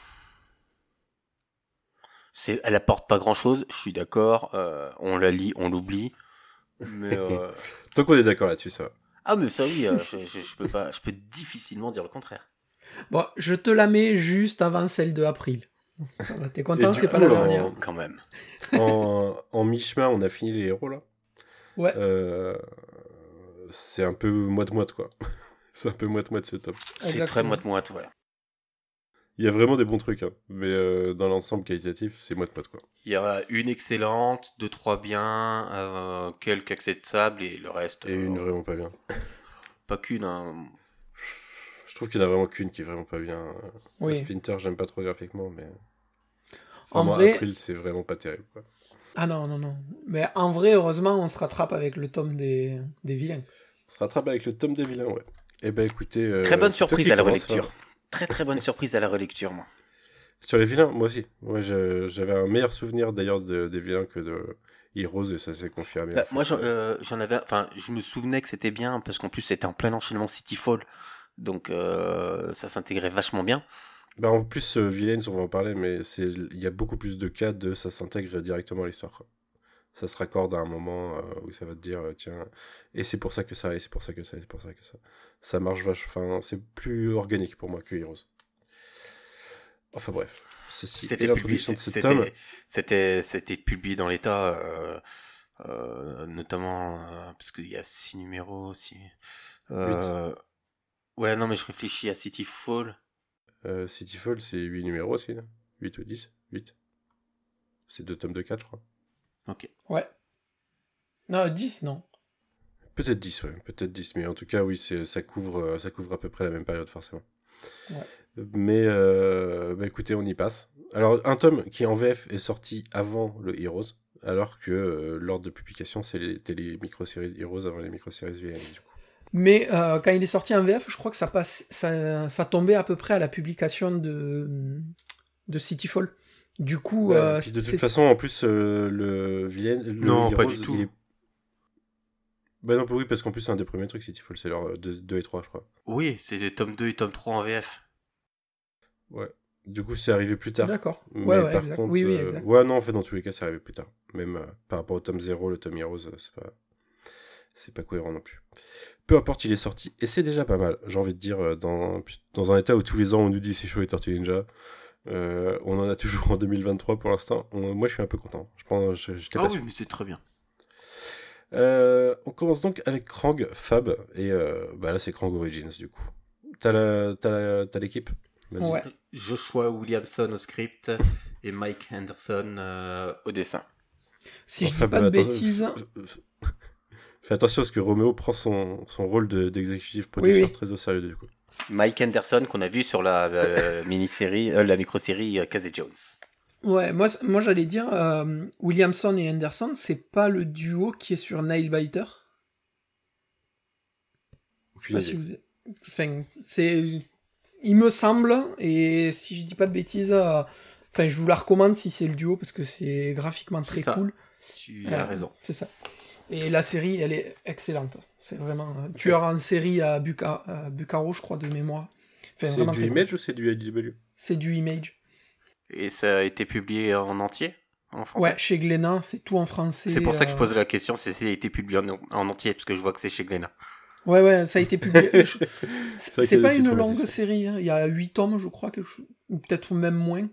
Euh, et franchement, ça, ça vaut vraiment la lecture, quoi. C'est c'est vraiment cool. Bref, tout ça pour dire que euh, c'est ce duo qui est sur Krang avec euh, un Krang Origins, où clairement c'est ouais, c'est ma série, ma micro-série préférée de ce tome. Où on va voir un petit peu tous les événements qui ont, qui ont mené Krang à devenir euh, le despote euh, sanguinaire euh, et sans foi ni loi, tu vois, de qu'on connaît quoi, le, le génocide, le génocidaire, ça se dit, je suis pas sûr, mais en gros voilà quoi, on, va le voir évoluer et surtout être abandonné à son propre sort en pleine nature où il va devoir survivre. Il va se forger comme ça jusqu'à en être ben, le, le grand méchant qu'on connaît et le général voilà qui euh, qui amène avec lui la terreur et la peur euh, partout où il passe quoi. Et euh, franchement, c'est une, une- une- ma série, ma mini préférée parce que ben, le découpage est fou, graphiquement c'est vraiment trop bien. Euh, quand tu vois un Krang, tu te dis mais enfin c'est ridicule quoi, c'est un tout petit truc, tu lui mets un coup de pied, il traverse la planète et en fait euh, au fil Ils des sont pages écrasés à la botte littéralement pendant le numéro en plus. Donc, euh, Ouais, ouais. Mais au fil des épisodes, tu le vois et t'as l'impression qu'il gr- qu'il grossit et qu'il prend plus, une aura de terreur qui fait que t'arrives à en avoir peur d'une toute petite chose comme ça. Et euh, franchement, le- la caractérisation et l'évolution qu'il a sur ces quelques pages, enfin, je trouve que ça marche vraiment, vraiment trop bien, quoi. J'adore ce numéro moi aussi. je sais pas si c'est mon préféré des, des micro-series villains, mais je, je trouve que, en plus, enfin, il est, il est presque, c'est presque exagéré, quoi. C'est presque du cartoon dans l'idée de, on a un crank tout faible au début, c'est presque les, c'est presque un mec dans la, dans Wally, là, ceux qui sont sur leur, sur leur banc toute la journée et qui se font livrer les trucs. Et puis d'un seul coup, ça part, ça part en cacahuète juste pour une question d'ego. Et il devient trop De fort reconnaissance du pour une question père. d'ego. Ouais, et de, de issues, ouais. Et, euh, et je trouve qu'il est très beau en plus. Ce qui me fait très mal parce que quand on passe sur le Baxter après, les dessins de, on a des dessins de Krang sur la mini de Baxter, pas la micro de Baxter après. Ça fait très mal quand on a vu ça. Mais ouais, elle est fun, elle est dynamique et puis euh, elle nous place bien le caractère du perso, quoi. Elle est, elle est construite aussi en forme de flashback, euh, avec les, une ou deux pages dans le présent et, et euh, bon, on nous raconte comment il est devenu euh, général, comment il est devenu méchant, parce que c'était voilà un gars, un, un Neutrum faiblard euh, euh, qui avait un père euh, qui, qui, qui menait son, son peuple d'une main de fer euh, de manière très violente. Et euh, voilà, on a ce, ce personnage en mode euh, euh, en mode Survivor qui se découvre euh, et qui va grandir rapidement euh, et aussi donc on va au niveau du dessin on va on a l'impression qu'il prend plus de place aussi euh, euh, physiquement et, et le crank qui chevauche un lézard euh, voilà, J'allais le dire. Qui crache C'est de trop bien. Ouais. à- à partir de là euh, c'est bon quoi tu m'as Et Ah, ouais, purée, on- je suis. Ouais. on a le Krang donc qui qui qui comme ça devient euh, euh, qui devient leader pour les personnes qui parce qu'il bat il bat un chef donc il devient le chef Euh, c'est une manière très très simple hein, de diriger hein. donc Manu dans un octogone quand tu veux on gère ça Euh, et sûr voilà Allez. je parle pas du, T'as de des, Manu t'as des enfants, moi. j'ai- j'ai je, personne te- qui- je parle pas du Manu je parle de de l'autre Manu, Manu le, le Rai Ah, Sanu Ah, ok, c'est vrai que tu parlais de moi. Ah, Non. bah oui, l'autre Manu, oui, quand il veut. ouais. je parle de l'autre et ouais on a Rice, on, on- on a, on a ce, ce cran qui est terrifiant. On, on comprend Ah, en pourquoi vrai- il est terrifiant. Je, je me suis trompé. C'est ma deuxième mini. J'avais oublié qu'il y avait l'autre. Ça m'est revenu euh, quand j'ai regardé le. Ok. Elle est position 2 de mes mini préférés de ce tome. C'est toujours des micros. De mes micros. Ouais. On a perdu Roméo ou pas? Non, non, non, Ah. j'écoutais. J'étais en train de me poser la question laquelle était la première, mais je, je vois laquelle c'est. Voilà. Je vais pas pouvoir dire le contraire. Bon, du Donc coup, moi, ensuite- j'ai pas grand chose à rajouter. Je sais pas si vous, vous avez. euh, Non, il a hein. pas fini, je pense, Roméo. Ah non, non, c'est bon. Non, non, c'est bon. Ah, c'est bon. J'allais ok. j'allais enchaîner sur la présentation de la 2, en fait. Ah, ok. Bah, du coup, euh, très bien. Je, pense qu'on avait, Vas-y, euh, on avait tout dit. vas-y, présente-moi les caps techniques de Baxter. Euh, bah, Eric Bernam euh, au scénario, dont on a déjà parlé précédemment, et Andy Kuhn euh, au dessin. Ouais. T'es abonné Eh à ben, Andy Kuhn, en fait, ce soir. Je suis abonné à Andy Kuhn, mais autant, euh, autant j'avais adoré sur Mikey, autant là, je suis pas fan. Je vous l'ai dit, les Krang, euh, moi, j'ai pas du tout aimé la tech des Krang euh, sur ce numéro. Mais en fait, j'ai surtout pas aimé ce numéro, parce que je trouve que la... Enfin, le... Le scientifique euh, flashback que j'ai après jouer aux échecs et du coup comment prévoir mes coups à l'avance euh, pour faire la métaphore avec euh, comment il s'en sort en étant pris les couilles entre Shredder et Krang. Je trouve ça facile en fait. Je trouve qu'il n'y a pas de réflexion que. ouais, je trouve qu'il n'y a pas de réflexion pour le perso quoi. C'est y appliquer un schéma un peu, classique qui a vraiment pas grand chose à voir avec sa nature à lui en elle-même quoi. C'est pas. Enfin, je trouve pas ça du tout personnel par rapport à Baxter Stockman quoi. Je trouve ça vraiment euh, hyper. euh, hyper générique comme histoire. Et du coup, euh, ça m'a fortement déçu personnellement. J'ai vraiment à la relecture, ça m'a plus énervé qu'à la première. Je crois que je la place tout en bas de tout en bas des micros euh, villains pour moi. Avant-dernière, pour moi. Ok. Bah vas-y. Mais euh, ouais, dans, dans l'idée générale, un peu la même chose. Enfin, je- je- j'aime pas le perso déjà à la base. hein. Euh, c'est un antagoniste des tortues qui est important et tout, donc euh, pas de souci. Je l'aime pas de par qui il est et comment il agit, mais parce que c'est le personnage qui veut ça. Mais euh, là, je retrouve pas le personnage que j'aime ne pas aimer. Et du coup, c'est. Enfin, et puis. Enfin, franchement. j'aime bien Andy Kuhn, mais là, c'est pas beau. Là, ça m'a vraiment pas. Tu vois, autant. euh, Autant sur euh, Mikey, ça, ça va bien. Là, euh, le perso, enfin, euh, moi j'avais qu'une hâte, c'était finir quoi. Et la fin, j'ai fini en diagonale parce que, ben, voilà, comme tu dis, il y a l'ambiguïté, le cul entre deux chaises, machin. il, est là à faire ben, entre manigance, intelligence, il commence à planifier, nanani. En fait, non, c'est, ça n'a pas de sens. Et voilà. Cette mini, moi, elle, part au fin fond de, ce tome. quoi. Ça fonctionne pas en Kun sur le, les robotiques. Sur ces flybots et, tout ça. Ça fonctionne pas. Mais, euh, et puis l'histoire, ouais, c'est. Tu sens dès le début, tu vois qu'il y a une partie d'échec, tu fais Ah, bon. Ouais, ouais, ouais, non, dès le début, euh, en effet. Du coup, le plot twist de il a, il a fait virer son père à la fin. pff, Encore un daddy issue. Euh, voilà, on- dès le en début, plus, en son, plus de son la foulée, ouais. son père qui lui qui le martyrise aux échecs, qui fait euh, qui dit t'es qu'une grosse merde de toute façon. euh. Et puis on voit maintenant que c'est un super scientifique euh, qui, qui travaille pour des super vilains. que- euh, voilà, euh, écriture automatique, aucune surprise. Ça, même le, voilà, ça fonctionne pas à aucun moment. Ok, Voilà. bon, bah, pas trop de, pas trop de divergence d'opinion. Ok, ça va. Euh, Peut-être sur la prochaine, je sais pas. On va passer sur Hob. Fab, euh, tu vas nous la présenter, mais euh, du coup, on va laisser Robéo toujours nous présenter l'équipe.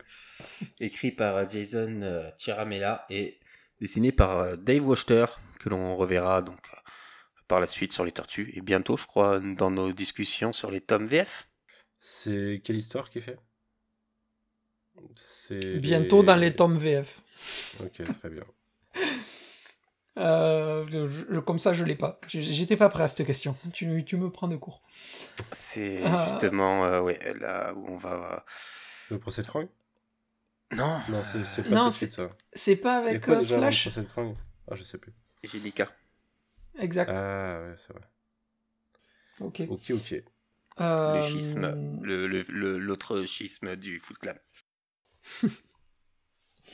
Du coup, ben là, un peu comme Krang, on a droit à euh, Hold Up Origin. euh, Origin, avec euh, bah, comment euh, il est devenu euh, le chat bipède et euh, la haine qui voue euh, du coup euh, à Shredder. Donc, euh, on nous montre. Ben ça, on le voit déjà un petit peu dans le. Et aux humains. Aux oui, humains, aux humains. Mais euh, le début, euh, la- le, les liens qu'il a avec euh, les tortues et Shredder, le premier contact, on le voit déjà dans la série régulière, si je dis pas de bêtises, sur quelques cases. Et du coup, là, c'est juste un petit peu plus poussé, il l'explique. Euh, on a la. Du coup, le... par contre, ce qui est beaucoup plus détaillé, c'est la haine qui voue aux humains et le fait qu'il ne fasse confiance ni aux humains ni aux mutants et qu'il fasse tout pour se débrouiller par lui-même et tout contrôler en fait. C'est plus on à a la haine d'un Baxter hein, que de Shredder. Oui, oui. Mais euh, j'ai dit Shredder Oui. Pardon, alors pas du tout, c'était pas. Ouais, ouais, t'as eu raison de me reprendre. Mais euh, du coup, euh, on a vraiment ben, cet angle-là qui est apporté où en fait on montre comment il fait pour tout contrôler en fait, pour pas avoir à être tributaire de quelqu'un et se retrouver piégé, où on lui fait miroiter des choses, etc. Et moi j'ai trouvé ça assez cool, j'ai j'ai bien aimé. Euh, D'autant plus que ça a une, une double narration où euh, il nous explique euh, lui pourquoi il en est devenu comme ça, mais ça sert aussi d'avertissement à Slash qui est derrière. En fait, il l'ex- il l'explique à Slash. Il explique à Slash, c'est la, euh, en gros, il explique à Slash, et c'est la scène qui se passe euh, dans le TMNT 23, où les tortures rejoignent Hold Up sur le, sur le toit. Parce que euh, il y a un pacte, et ils vont avoir besoin de lui euh, pour, pour sauver Léo. Donc, euh, les tortues, les trois tortues restantes et Splinter rejoignent Hold Up pour, euh, pour former une alliance. Et donc, on a Hold Up qui raconte à Slash, euh, qui est encore con, je crois, à l'époque. Oui. Euh, bah, pourquoi il est comme ça? En fait, il explique à Slash, mais il se parle à lui-même. Ouais, Oui, oui, c'est ça. Vas-y, Fab, fini. Non, non, mais globalement, c'est ça. C'était. On en revient. on en- Enfin, euh, Roméo arrive à ce que je- j'allais conclure aussi. Donc, Ouais, à après, il, il se parle à lui-même, mais c'est important quand même que le discours soit envers Slash, je trouve, parce que Bah clairement, euh, tu l'as déjà dit Roméo dans ce podcast, mais euh, Hobbes c'est euh, Magneto quoi. Bah, euh, de toute façon, euh, ça- la, la première phrase du numéro, c'est You know what our problem is? Humans. Ouais ouais et puis bah du coup Tu peux, tu peux pas le- faire plus magnéto que ça. ouais, toutes les, tout le background du personnage, euh, clairement, c'est les souffrances, euh, les souffrances animales et du coup les souffrances des mutants et euh, et l'utilisation de l'utilisation, la tentative d'utilisation en plus des mutants quoi, en tant qu'arme. Et non, c'est un super numéro, je trouve moi. Je je bah pas trop grand chose à rajouter que toi en fait en plus Fab, mais je voulais dire oui si c'est important par rapport à Slash parce que ça, ça finit sur euh, je sais plus comment c'est la phrase mais plus de souffrance quoi et ça, ça. c'est le c'est l'idée c'est l'idée Bah, générale du ouais, sla-. Slash, il dit juste euh, No more pain. No More Pain ouais voilà. Mais je crois qu'ils le disent tous les deux No More Pain.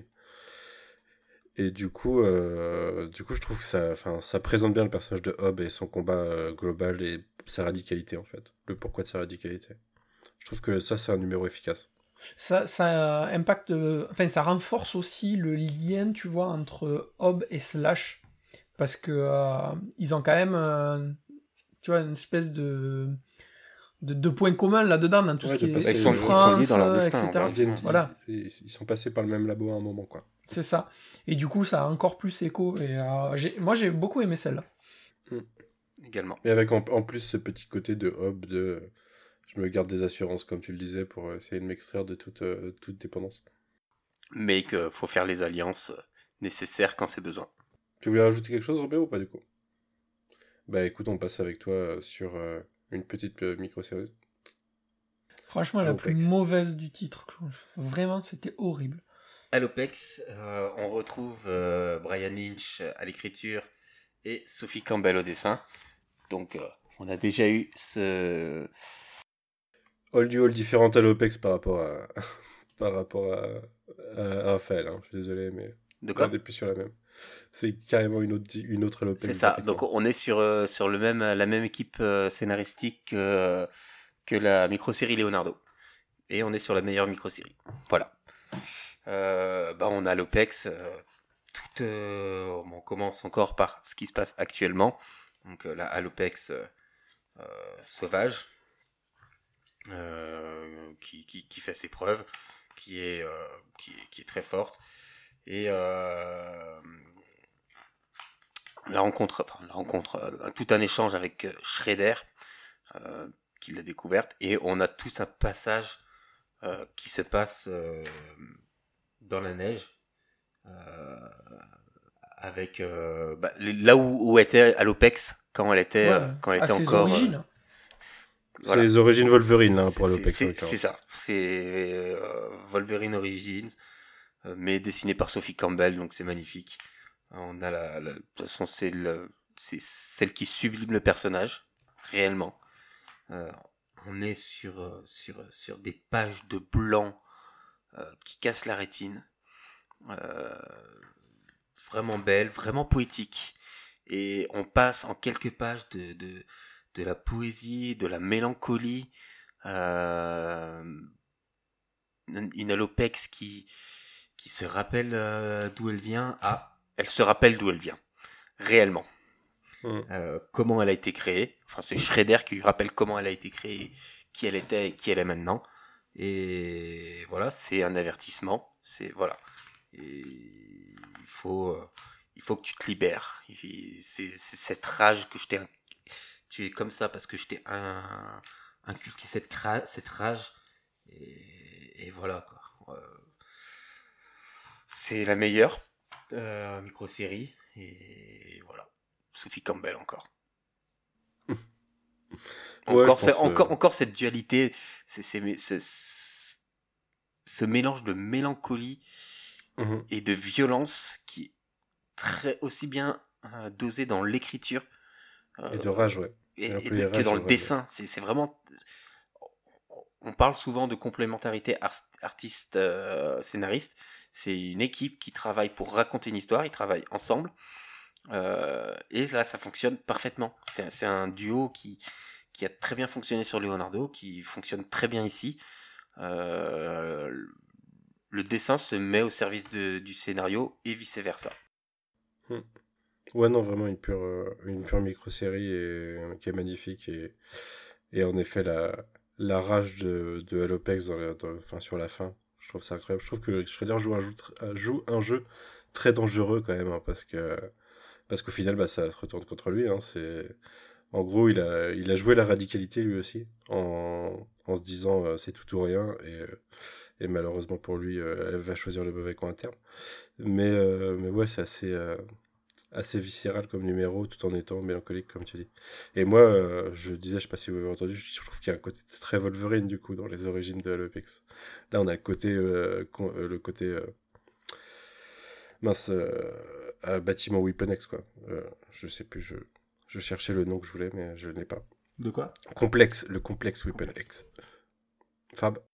Bah, pas grand chose de plus à dire. hein. C'est, enfin, moi j'adore, c'est le côté, euh, en fait, le côté euh, un peu euh, mélancolique, euh, un peu doux. C'est toute la partie graphique qui est amenée et qui contraste avec toute la violence de, du scénario qui est amené petit à petit. Et enfin, à l'Opex avec ce design, il n'y a rien à dire. Moi, je, suis- amoureux, quoi. Vraiment, c'est un, de mes designs, un de mes carat design préférés c'est euh, Alopex sous, sous le crayon de, de Sophie Campbell. Vraiment, j'ai pas grand chose de plus à dire que ça. C'est trop Et bien. à, à Et noter que l'intelligente Halopex. Et à noter que dans, la, euh, dans le singles VO, euh, justement, on a euh, une page euh, dé- dedicated in memory of Franco Uru, où c'est Franco Uru qui aurait dû faire cette, euh, cette, euh, cette micro-série dans un premier temps. T'as le don pour casser l'ambiance ce soir, hein, je trouve. quand même. c'est clair. Trop de morts dans cette histoire. C'est le Bon, même, passons, il y en euh, a toujours qu'un en fait. Ah oui, oui, non, oui, t'as raison, c'est le même. Passons à, à Caraï avec toi, Fab. Là aussi, une, mini, une micro-série qui va lâcher quelques, quelques infos, quelques, quelques avancées pour la suite. Et comment certaines choses se sont faites. Vas-y, Eric. Roméo. euh. Scénarisé par Eric Burnham et euh, euh, au dessin c'est Cory Smith qu'on a vu sur la sur l'ongoing, avec Mm. notamment euh, qui a commencé sur les, les fill de Matteo Santoluco et qui après Bah, a fait une bonne- belle carrière chez Marvel. Ouais, ouais, et du coup, ben, moi, déjà, graphiquement, euh, c'est un numéro que j'aime bien. Parce que je trouve que ça matche bien avec euh, Karai, avec euh, les, scènes, les petites scènes de combat et tout. Et graphiquement, j'ai j'ai plutôt bien aimé. Et euh, du coup, on a Karai qui retourne euh, à l'école euh, de formation du Foot Clan, quoi, en gros. Là où elle a été formée petite, et là où il forme euh, les, les ninjas du foot. Et qui va retrouver, voir, ben, qui va retrouver son, son, son maître, son sensei. Et donc, flashback de la petite Karai qui va nous montrer un petit peu. comment on appelle ça le, le cheminement qu'elle a eu en fait pour en arriver à être la, la Chunin de, Mm. eh ben, de, de Shredder. Avec la Euh, dualité qu'elle a dû créer sur, euh, sur, sur son propre personnage pour, pour que ça passe auprès de ses parents tout en. Ouais, tout en en continuant. s'entraînant, quoi. euh, Mm. Voilà, ouais. Et euh, donc, euh, ce qui est assez intéressant, c'est que ce tome, il se passe en plein sitiatoire, donc entre le tome 2 et 3 VF. Et euh, on a donc euh, ben, toute cette évolution-là. Moi, j'ai trouvé la mini très bien parce que du coup, ça donne de la profondeur au personnage de Karai que on voit jusque-là régulièrement, mais qui a jamais eu le droit à une exposition euh, aussi importante que dans cette micro en fait. Et du coup, je, trouve ça assez cool parce qu'elle gravit les échelons pour accéder ben, au poste de, enfin au poste pour être euh, la Chunin de Shredder quoi, vraiment euh, le, le plus fidèle bras droit de, du clan. Et en fait, elle se voit pas, elle se voit prendre la place par le Dark Leo qui en fait, euh, voilà, euh, vient Qui lui est un voler vrai connard, Dark euh, Oui, oui. Faut, faut le préciser. déjà c'est un vrai connard et puis euh, il vient lui prendre tout ce pourquoi elle a passé sa vie euh, Mm. à s'entraîner et tout et euh, la confrontation va avoir lieu et franchement le combat est cool c'est Mm. vraiment euh, moi voilà c'est une mini que j'ai appréciée aussi euh, comme on disait euh, il y a très peu de mini sur ce tome que j'ai pas apprécié et celle-là graphiquement et tout c'est aussi une très très bonne mini à mes yeux Mm. je, Et à la fin, est teasé ben, justement ce qui arrive dans les événements du tome 3 VF avec les recrues du Foot Clan qui vont être amenés. Euh, on les voit et on les devine par rapport ben, à la coupe de cheveux et au petit bonnet là. euh, les futurs Bebop et Rocksteady qu'on voit euh, qu'on va voir arriver en mutant. quoi. Et Bah, a- ça finit sur une scène qu'on va retrouver dans Bebop Rocksteady, euh, deux numéros derrière d'ailleurs, qui va être le début de. Elle commence à transformer des gens, ouais, en effet. Donc, Moi, je suis d'accord avec toi, cool. moi, c'est une super micro-série. euh, je. je- Enfin. J'aime beaucoup l'idée que euh, Dark Léo, c'est vraiment Dark Léo, quoi. Et t'es du côté de Karai parce que t'as vu euh, comment elle a chié avant et comment elle a essayé de redresser le Foot Clan, même si, bon, en fait, elle va le rendre euh, plus honorable mais plus violent aussi, quoi. De facto. Mais non, c'est. Ouais, j'ai beaucoup aimé cette série, cette micro. J'ai pas grand chose d'autre à dire à part que j'ai vraiment aimé. Roméo. Ouais, pareil. Très bonne, très bonne micro. Très, très bonne micro-série. euh, avec bah, les explications d'où vient Karai. Euh, J'ai un regret. C'est qu'elle tue pas son père. pour euh, pour euh, atteindre. pour arriver là où elle en est. Parce que voilà, elle, tue son, son collaborateur. Elle veut redonner les, ses lettres de noblesse au Clan. Et fait, bah. Après, qu'il y bah, avait la, elle la possibilité de faire un truc où elle tuait son père pour ressusciter Shredder, tu vois. Il y avait, il pouvait y avoir un truc dans la façon de le faire. Ouais, ou même qu'elle le tue pour reprendre le Foot Clan et, et pas que bah il mon père après est mort de, de stress. C- ça aurait pu rajouter encore du, du, du, du- caractère au personnage. Euh, Il y a juste bon après c'est un détail, hein, mais euh, Ouais, mais après, ça peut être le côté. euh, tu vois, comme elle a pas tué son père, elle a gardé ce côté humain qui, parfois, fait que elle- elle est pas totalement. euh, tu vois, dans le côté. euh, on tue. Elle garde cette part d'humanité, entre guillemets. Ça peut jouer. euh. Moi, je l'ai vu un peu comme ça. Tout à fait. Autre chose à rajouter, Roméo, ou pas? Non, c'est un personnage déjà que j'apprécie beaucoup, donc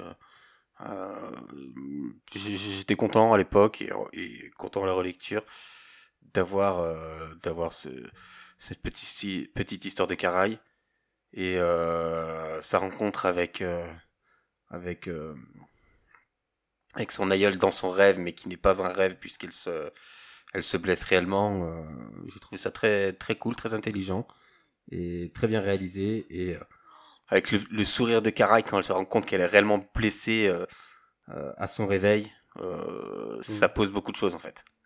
Ouais, ouais.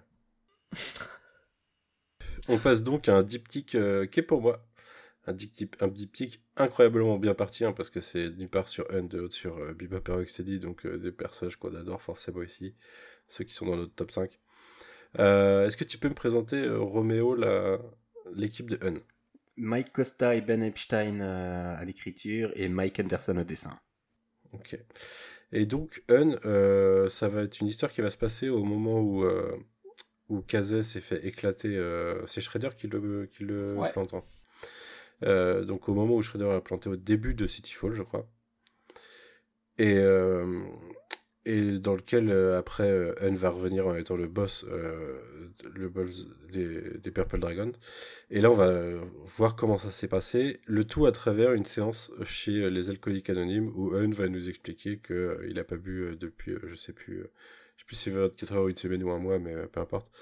Mais où il va nous raconter ce qui s'est passé et comment, comment il s'est remis straight en nous, nous expliquant que qu'il est alcoolique, qu'il traite mal son fils, qu'il s'est passé des choses, tout ça, qu'il s'était devenu un loser. Et en fait, euh, la façon dont il va se remettre sur le droit chemin et trouver un taf, puisque c'est ce qu'il nous explique, euh, enfin ce qu'il explique aux alcooliques anonymes. Et ben en fait, ce qu'on voit, euh, ce qui est réellement passé, c'est que Shredder la récup, il a mis un coup dans la gueule, il a dit vas-y reprends-toi, il a donné un petit peu de mutagène. Et c'est parti, t'es re le boss des Purple Angel. On a aussi le père de Angel justement qui est des Purple Dragons. Le père de Angel qui lui qui dit qui lui vient lui dire au début que bah les Purple Dragons euh, c'est plus ce que c'était quoi. Maintenant c'est limite ils sont woke quoi. Et, euh, et voilà, et va reprendre la tête des Purple Dragons. Donc moi je suis partagé entre le fait que c'est un peu inintéressant, c'est un peu Un, euh, je m'en fous un peu de Un, je suis désolé. Et je trouve, ça marrant le procédé de, de la, la dissonance entre ce qu'il raconte aux alcooliques anonymes et ce qui s'est vraiment passé, avec euh, l'idée que bah, ce qu'il raconte, c'est vraiment, c'est, c'est vrai, quoi, mais euh, c'est loin d'être positif comme il le raconte. Donc pff, voilà, je suis assez perplexe dessus, je pense que c'est oubliable et c'était pas utile, mais il y a un petit côté marrant qui, me fait sourire quand même. Vas-y Roméo. Bah ouais, totalement. Enfin, c'est pas mauvais, mais dans, dans le genre euh, on lit, on oublie, bah ça se pose là. hein. Mm. Euh, ça apporte rien au personnage. euh, Bah, ce qui est triste, c'est que ça apporterait à la relation avec Kazé, quoi. C'est du statu quo. hein. Ouais, euh, ouais, ouais. euh, à part le, euh, bah c'est Shredder qui lui a donné une mutagène, voilà. Mm. On- C'est ce qu'on apprend. Je trouve en Mais- soi la, la micro, elle- là, elle, s- elle sert, pas, enfin, elle sert pas à rien, entre guillemets, mais dans le, dans la régulière, hein, si tu prends pas la, la micro, bah, tu vois Un qui est dépressif en train de boire, et le, le numéro d'après, de nouveau, c'est devenu une masse euh, énorme hein, à la tête des, Mm. des, Purple Dra- des Purple Dragons, et du coup, tu- il te manque, tu sens qu'il manque le petit truc de Ouais, bien sûr. Et il bosse Mais- pour Shredder aussi, on sait pas pourquoi. Ouais, voilà. Et du coup, tu vois, il manque le petit truc qui est expliqué là-dedans. Mais en Ouais. soi, si tu l'as pas, bah tu vas faire, tu vois, le cheminement de te dire, bon, ben voilà, il est revenu, euh, machin, il y a dû y avoir un truc, euh, c'est c'est dispensable. En fait, ça mais- aurait pu être réglé en une page de l'ongoing à un moment Exactement. dans une discussion, quoi. S'ils avaient voulu flashback, une page, ça expliquait tout ça, quoi. Voilà.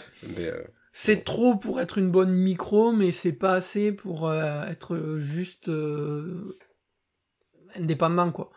C'est. Ouais, du coup, pas ouf. autre chose ou je passe à Bebop et Rocksteady Non, non, tu peux passer à ta préférée. Vas-y, hein, Pas de souci. c'est pas grave, on va vite, on tire. Vas-y, Roméo, tu peux présenter l'équipe. Euh, ben Bates et Dustin Weaver euh, à l'histoire sur la script de, de Dustin Weaver et Ben Bates au dessin. Ben Bates qu'on a vu aussi sur la l'ongoing sur l'arc des neutrinos. C'est ça. Et du coup, bah, les deux meilleurs personnages de l'univers, hein, je pense que j'ai déjà assez, euh, assez dit euh, que pour moi, les deux, les, les- le moment peut-être de Bebop Rocksteady, c'est quand ils s'éclatent d'Oni, malheureusement, parce qu'on a vraiment euh, une brutalité qu'on a rarement ailleurs et on n'est pas dans la débilité profonde. Et là, bah, c'est l'histoire de deux losers qui arrivent pas à rester dans un gang parce qu'ils sont trop nuls, qui sentent le besoin de se réinventer. Et au passage, eh ben, euh, comme par hasard, il y a Kara qui cherche du monde pour, euh, pour euh, son nouveau gang et une petite expérience. Et ils sont déterminés à se réinventer, donc ils vont, ils vont être ceux qui vont ressortir du lot. Et à la fin, ils vont devenir Bebop Rocksteady. Ils sont contents parce qu'ils se sont réinventés. Voilà, c'est un numéro euh, en fonction de comment Bebop et Rocksteady sont, euh, sont sont devenus venus Bebop et Rocksteady. Et Rocksteady. et euh, non, c'est chiant quoi. Enfin, c'est pas trop d'intérêt. C'est le genre de truc qui me fait dire ah putain, j'ai payé ça 4 dollars. En fait, ils auraient pu garder les origines du dessin animé où tu, tu vois Shredder euh, voler les animaux dans le zoo, euh, ça aurait pas été pire quoi. Mais en plus, ce que je trouve horrible, c'est que deux numéros avant, on a le cliffhanger du numéro de Karai qui, qui t'explique déjà en fait. Et ça que Le suffit. cliffhanger te dit, voilà, il se passe ça, à ce moment-là, ils vont se faire transformer, et puis voilà. Et non, bah, il fallait faire une micro-série pour, euh, pour euh, vraiment expliciter, expliciter ça, quoi. Mais il n'y a pas de profondeur dans Bebop Rocksteady, du coup, c'est chiant, quoi. Euh, le personnage le plus intéressant, c'est Karai à la fin quoi. qu'il Ouais. les maîtrise. Mais euh, moi, moi, ce qui me, ça, je me rends compte d'une chose, c'est qu'en ay- euh, en ayant lu cette micro-série, j'ai quand même acheté les mini-séries Bebop et Rocksteady, quoi. Moi aussi, Les deux. parce que je suis compétiste, alors j'ai tout l'univers. Bah, moi aussi. Moi, non. Mais, Moi Moi, aussi, j'ai les deux. j'ai beaucoup, mais ça, j'ai- franchement, j'ai pas osé y aller, ça. Après, euh, voilà, il y a quelques, quelques planches vraiment sympas. euh, Bates euh, se, se fait plaisir sur Bebop et Rocksteady quand il les fait pas en mode débile, quand il les fait en mode violent. Euh, il se fait plaisir, ça se sent. Mais voilà, non, sur une page, ils vont, ils vont paraître totalement débiles. Sur celle d'après, ils vont, ils vont partir en mode violence et Mm. c'est, Ouais. je, je, je sais plus quoi dire. Est-ce la pire, du coup, de ce... Ouais, je pense que c'est la pire pour moi, de... Ah, de pour moi, oui, largement, ouais. clairement. Mm. Bah écoutez, on passe sur la dernière alors. Le boss pour la fin, Roméo, est-ce que tu peux nous parler de Shredder? Alors, Shredder, euh, écrit par euh, Dan Duncan et Paul Allor, et donc euh, dessiné par Dan Duncan. Euh, bah, il fallait qu'on termine absolument par Shredder, hein, vu que de toute façon on était sur, euh, sur tous les villains en plein, en plein Cityfall. Mm. Et bah, on termine par le grand méchant, par le boss. euh, exercice compliqué. Encore une fois, parce qu'on a eu The Secret History of the Foot Clan. Ouais. Et encore une fois, qu'est-ce qu'on peut raconter encore de mieux sur Shredder Et bien, en, en plus, euh, rétrospectivement, euh, on a eu. On a eu Shredder in Hell. Shredder in Hell, quoi. aussi. Et, et là, on- en fait, on a, on a un Shredder in Hell euh, Ouais, un peu, quoi. in Hell, ouais. Un, Parce- Shredder- un Shredder in Limbe. Et Sh- Shredder in Limbe euh, Limbo. qui, qui, qui fait dodo, quoi. Parce Mm. que bah, ce qu'il vit là, il le vit, euh, il le dit qu'il le vit à chaque nuit. Mm. Euh, bah, il y a un côté cool, hein. Déjà cool de revoir Dan Duncan, qui est un artiste que j'apprécie énormément et que j'aurais aimé revoir un peu plus sur les tortues. Euh, Oui, et puis le, twi- le twist de son histoire à l'intérieur est marrant, quoi. C'est un truc euh, un- assez classique euh, métaphoriquement, mais c'est très classique, euh, mais en fait, euh, le méchant, c'est moi, quoi. Euh. Mon, mon ennemi, c'est moi-même. Euh, assez cool le côté euh, le côté baston contre- contre- contre tout ça de, de voir cette galerie de personnages euh, cette galerie de vilains euh, donc moi ouais pas trop mal. Mais c'est c'est dur avec le recul quand, quand on a lu Shredder in Hell, en plus. C'est surtout ça quoi. Ouais, en fait, le, le truc, c'est ça, c'est que il y a eu Shredder in Hell. Mais tu vois, moi, euh, ce, le, le tome euh, Villain, je l'ai lu avant la sortie de la conclusion de du comment on appelle Euh, de Shredder, euh, pas à la sortie de la conclusion, avant la sortie du tome VF de Shredder in Hell. Du coup, en fait, Mhm. cette mini, je l'ai redécouvert et ça ça m'a fait écho à ma lecture VO euh, de Shredder in Hell que j'avais pas relu et que j'ai relu que quand le tome est sorti en VF. Du coup, en fait, ça m'a ça m'a fait cet écho et ça m'a redonné envie de voir le Shredder in Hell un peu différemment dans le sens où euh, en fait cette mini c'est les prémices de Shredder in Hell si tu regardes. Mhm. Et donc je l'ai quand même beaucoup plus apprécié je pense que toi parce que j'avais pas relu euh, enfin j'ai relu celle-là avant de relire mon Shredder in Hell. Et du coup, ça m'a moins fait écho d'avoir déjà vu ça. Parce que là, je l'ai vu sur 25 pages, là où dans Shredder in Hell, c'est développé beaucoup plus, beaucoup plus profondément et beaucoup mieux, quoi. Et euh, j'ai j'ai plutôt bien aimé, en fait.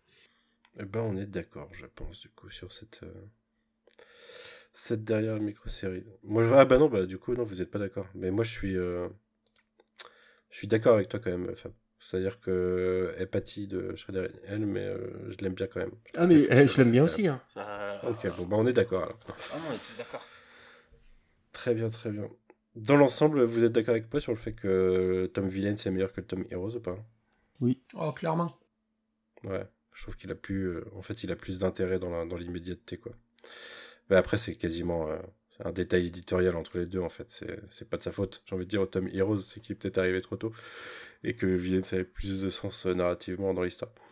Mais euh, mais en tout cas, c'était un bon tome. Je trouve dans l'ensemble de toute façon sur euh, les deux tomes euh, 16 euh, 16 micros, euh, la moyenne euh, est plus positive une fois qu'on rajoute Villains. Heroes, euh, c'était moite-moite.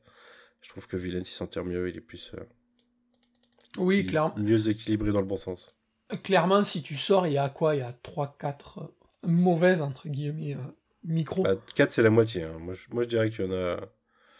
Il y en a une vraie. Enfin, déjà, il n'y en a pas d'aussi euh, nul que dans le premier. Je trouve que Bebop Rocksteady, euh, je la supporte mieux que April, que je trouve ridicule.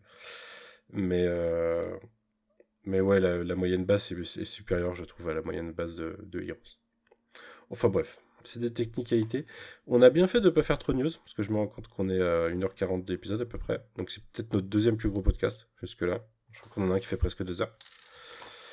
Et euh, bah du coup, on va se retrouver bientôt. Je sais pas de quoi on parle. Il y a forcément d'ici un mois et demi, on va parler du film. Mais euh, en attendant, de quoi on parle, je sais pas. Si vous avez des idées euh, pour peut-être euh, sortir de l'ongoing un instant et faire un truc à côté, je suis preneur. On peut peut-être se lire le Power Rangers TMNT volume 2 et faire un hors-série euh, là-dessus. Ouais, mais est-ce qu'il va pas sortir prochainement en VF M'étonnerait qu'ils attendent des années. hein. Bah, de toute façon, on sera fixé. Là, on est le 29. Euh, de ce que j'ai vu passer, je crois, euh, hier, aujourd'hui, il y a une vidéo euh, sur les prochaines sorties Tortue qui doivent être annoncées par iComics. Donc, on aura peut-être plus d'infos Ouais. là-dessus et on pourra viser à ce moment-là. Ouais, je pense que ça serait dommage de griller la cartouche comme ça maintenant, alors que ça se trouve dans trois mois il sort. Quoi. Enfin, Sinon, c'est pas impossible que d'ici Noël il soit sorti. hein. Moi, ça, je sais pas, je trouve pas ça déconnant. sinon, on se fait un spécial. Surtout si on peut avoir une petite tournée de Dan Mora derrière. On crache pas dessus. Mais sinon, on se fait un Street Fighter Tortue Ninja. Oh la flemme. Ça veut dire qu'il faudrait l'acheter, quoi. Non, on peut faire, euh, on peut faire un truc, euh, une série télé peut-être. Tortue Ninja 3, le film. Ouais, mais il faut plus de monde que ça. Il faut plus de monde que ça et là c'est les vacances. Mais euh, petite série télé à un moment, euh, se faire. euh, On avait, bah, fait, que la... peut-être. euh, On avait fait que la saison 1 de Nickelodeon. Ouais, voilà, c'est ce que j'allais dire. Nickelodeon, on a dû faire la saison 1 et je crois que c'est sur Paramount Plus ou en moins en partie. Du coup, il y a moyen maintenant. Il y a moyen. Parfait. Bonne idée, ça. Partons sur la saison 2 pour le prochain alors. Bah, moi, ça, je c'est peux dire faire qu'il faut ça, qu'on la re-regarde. Ouais, euh, moi je peux mater une saison dans une semaine, donc si, j'ai- si on se prévoit ça à l'avance, euh, c'est pas trop un problème, mais peut-être pas la semaine prochaine, peut-être dans deux semaines, je sais pas. Euh, moi, une, de une semaine, j'aurai pas le temps. Ouais, une semaine, t'auras pas le temps. Bah, on se dit, euh, on se dit quand? Voilà. verra alors. On se redit ça. Il vaut mieux pas qu'on se mette de délai parce que sinon on les tient jamais. Non, on les tient pas. Écoutez, messieurs, je vous remercie. Je vous dis, euh, enfin, je vous souhaite une bonne fin de soirée, une bonne semaine à tout le monde, et puis à bientôt. Salut. Ciao. Salut tout le monde.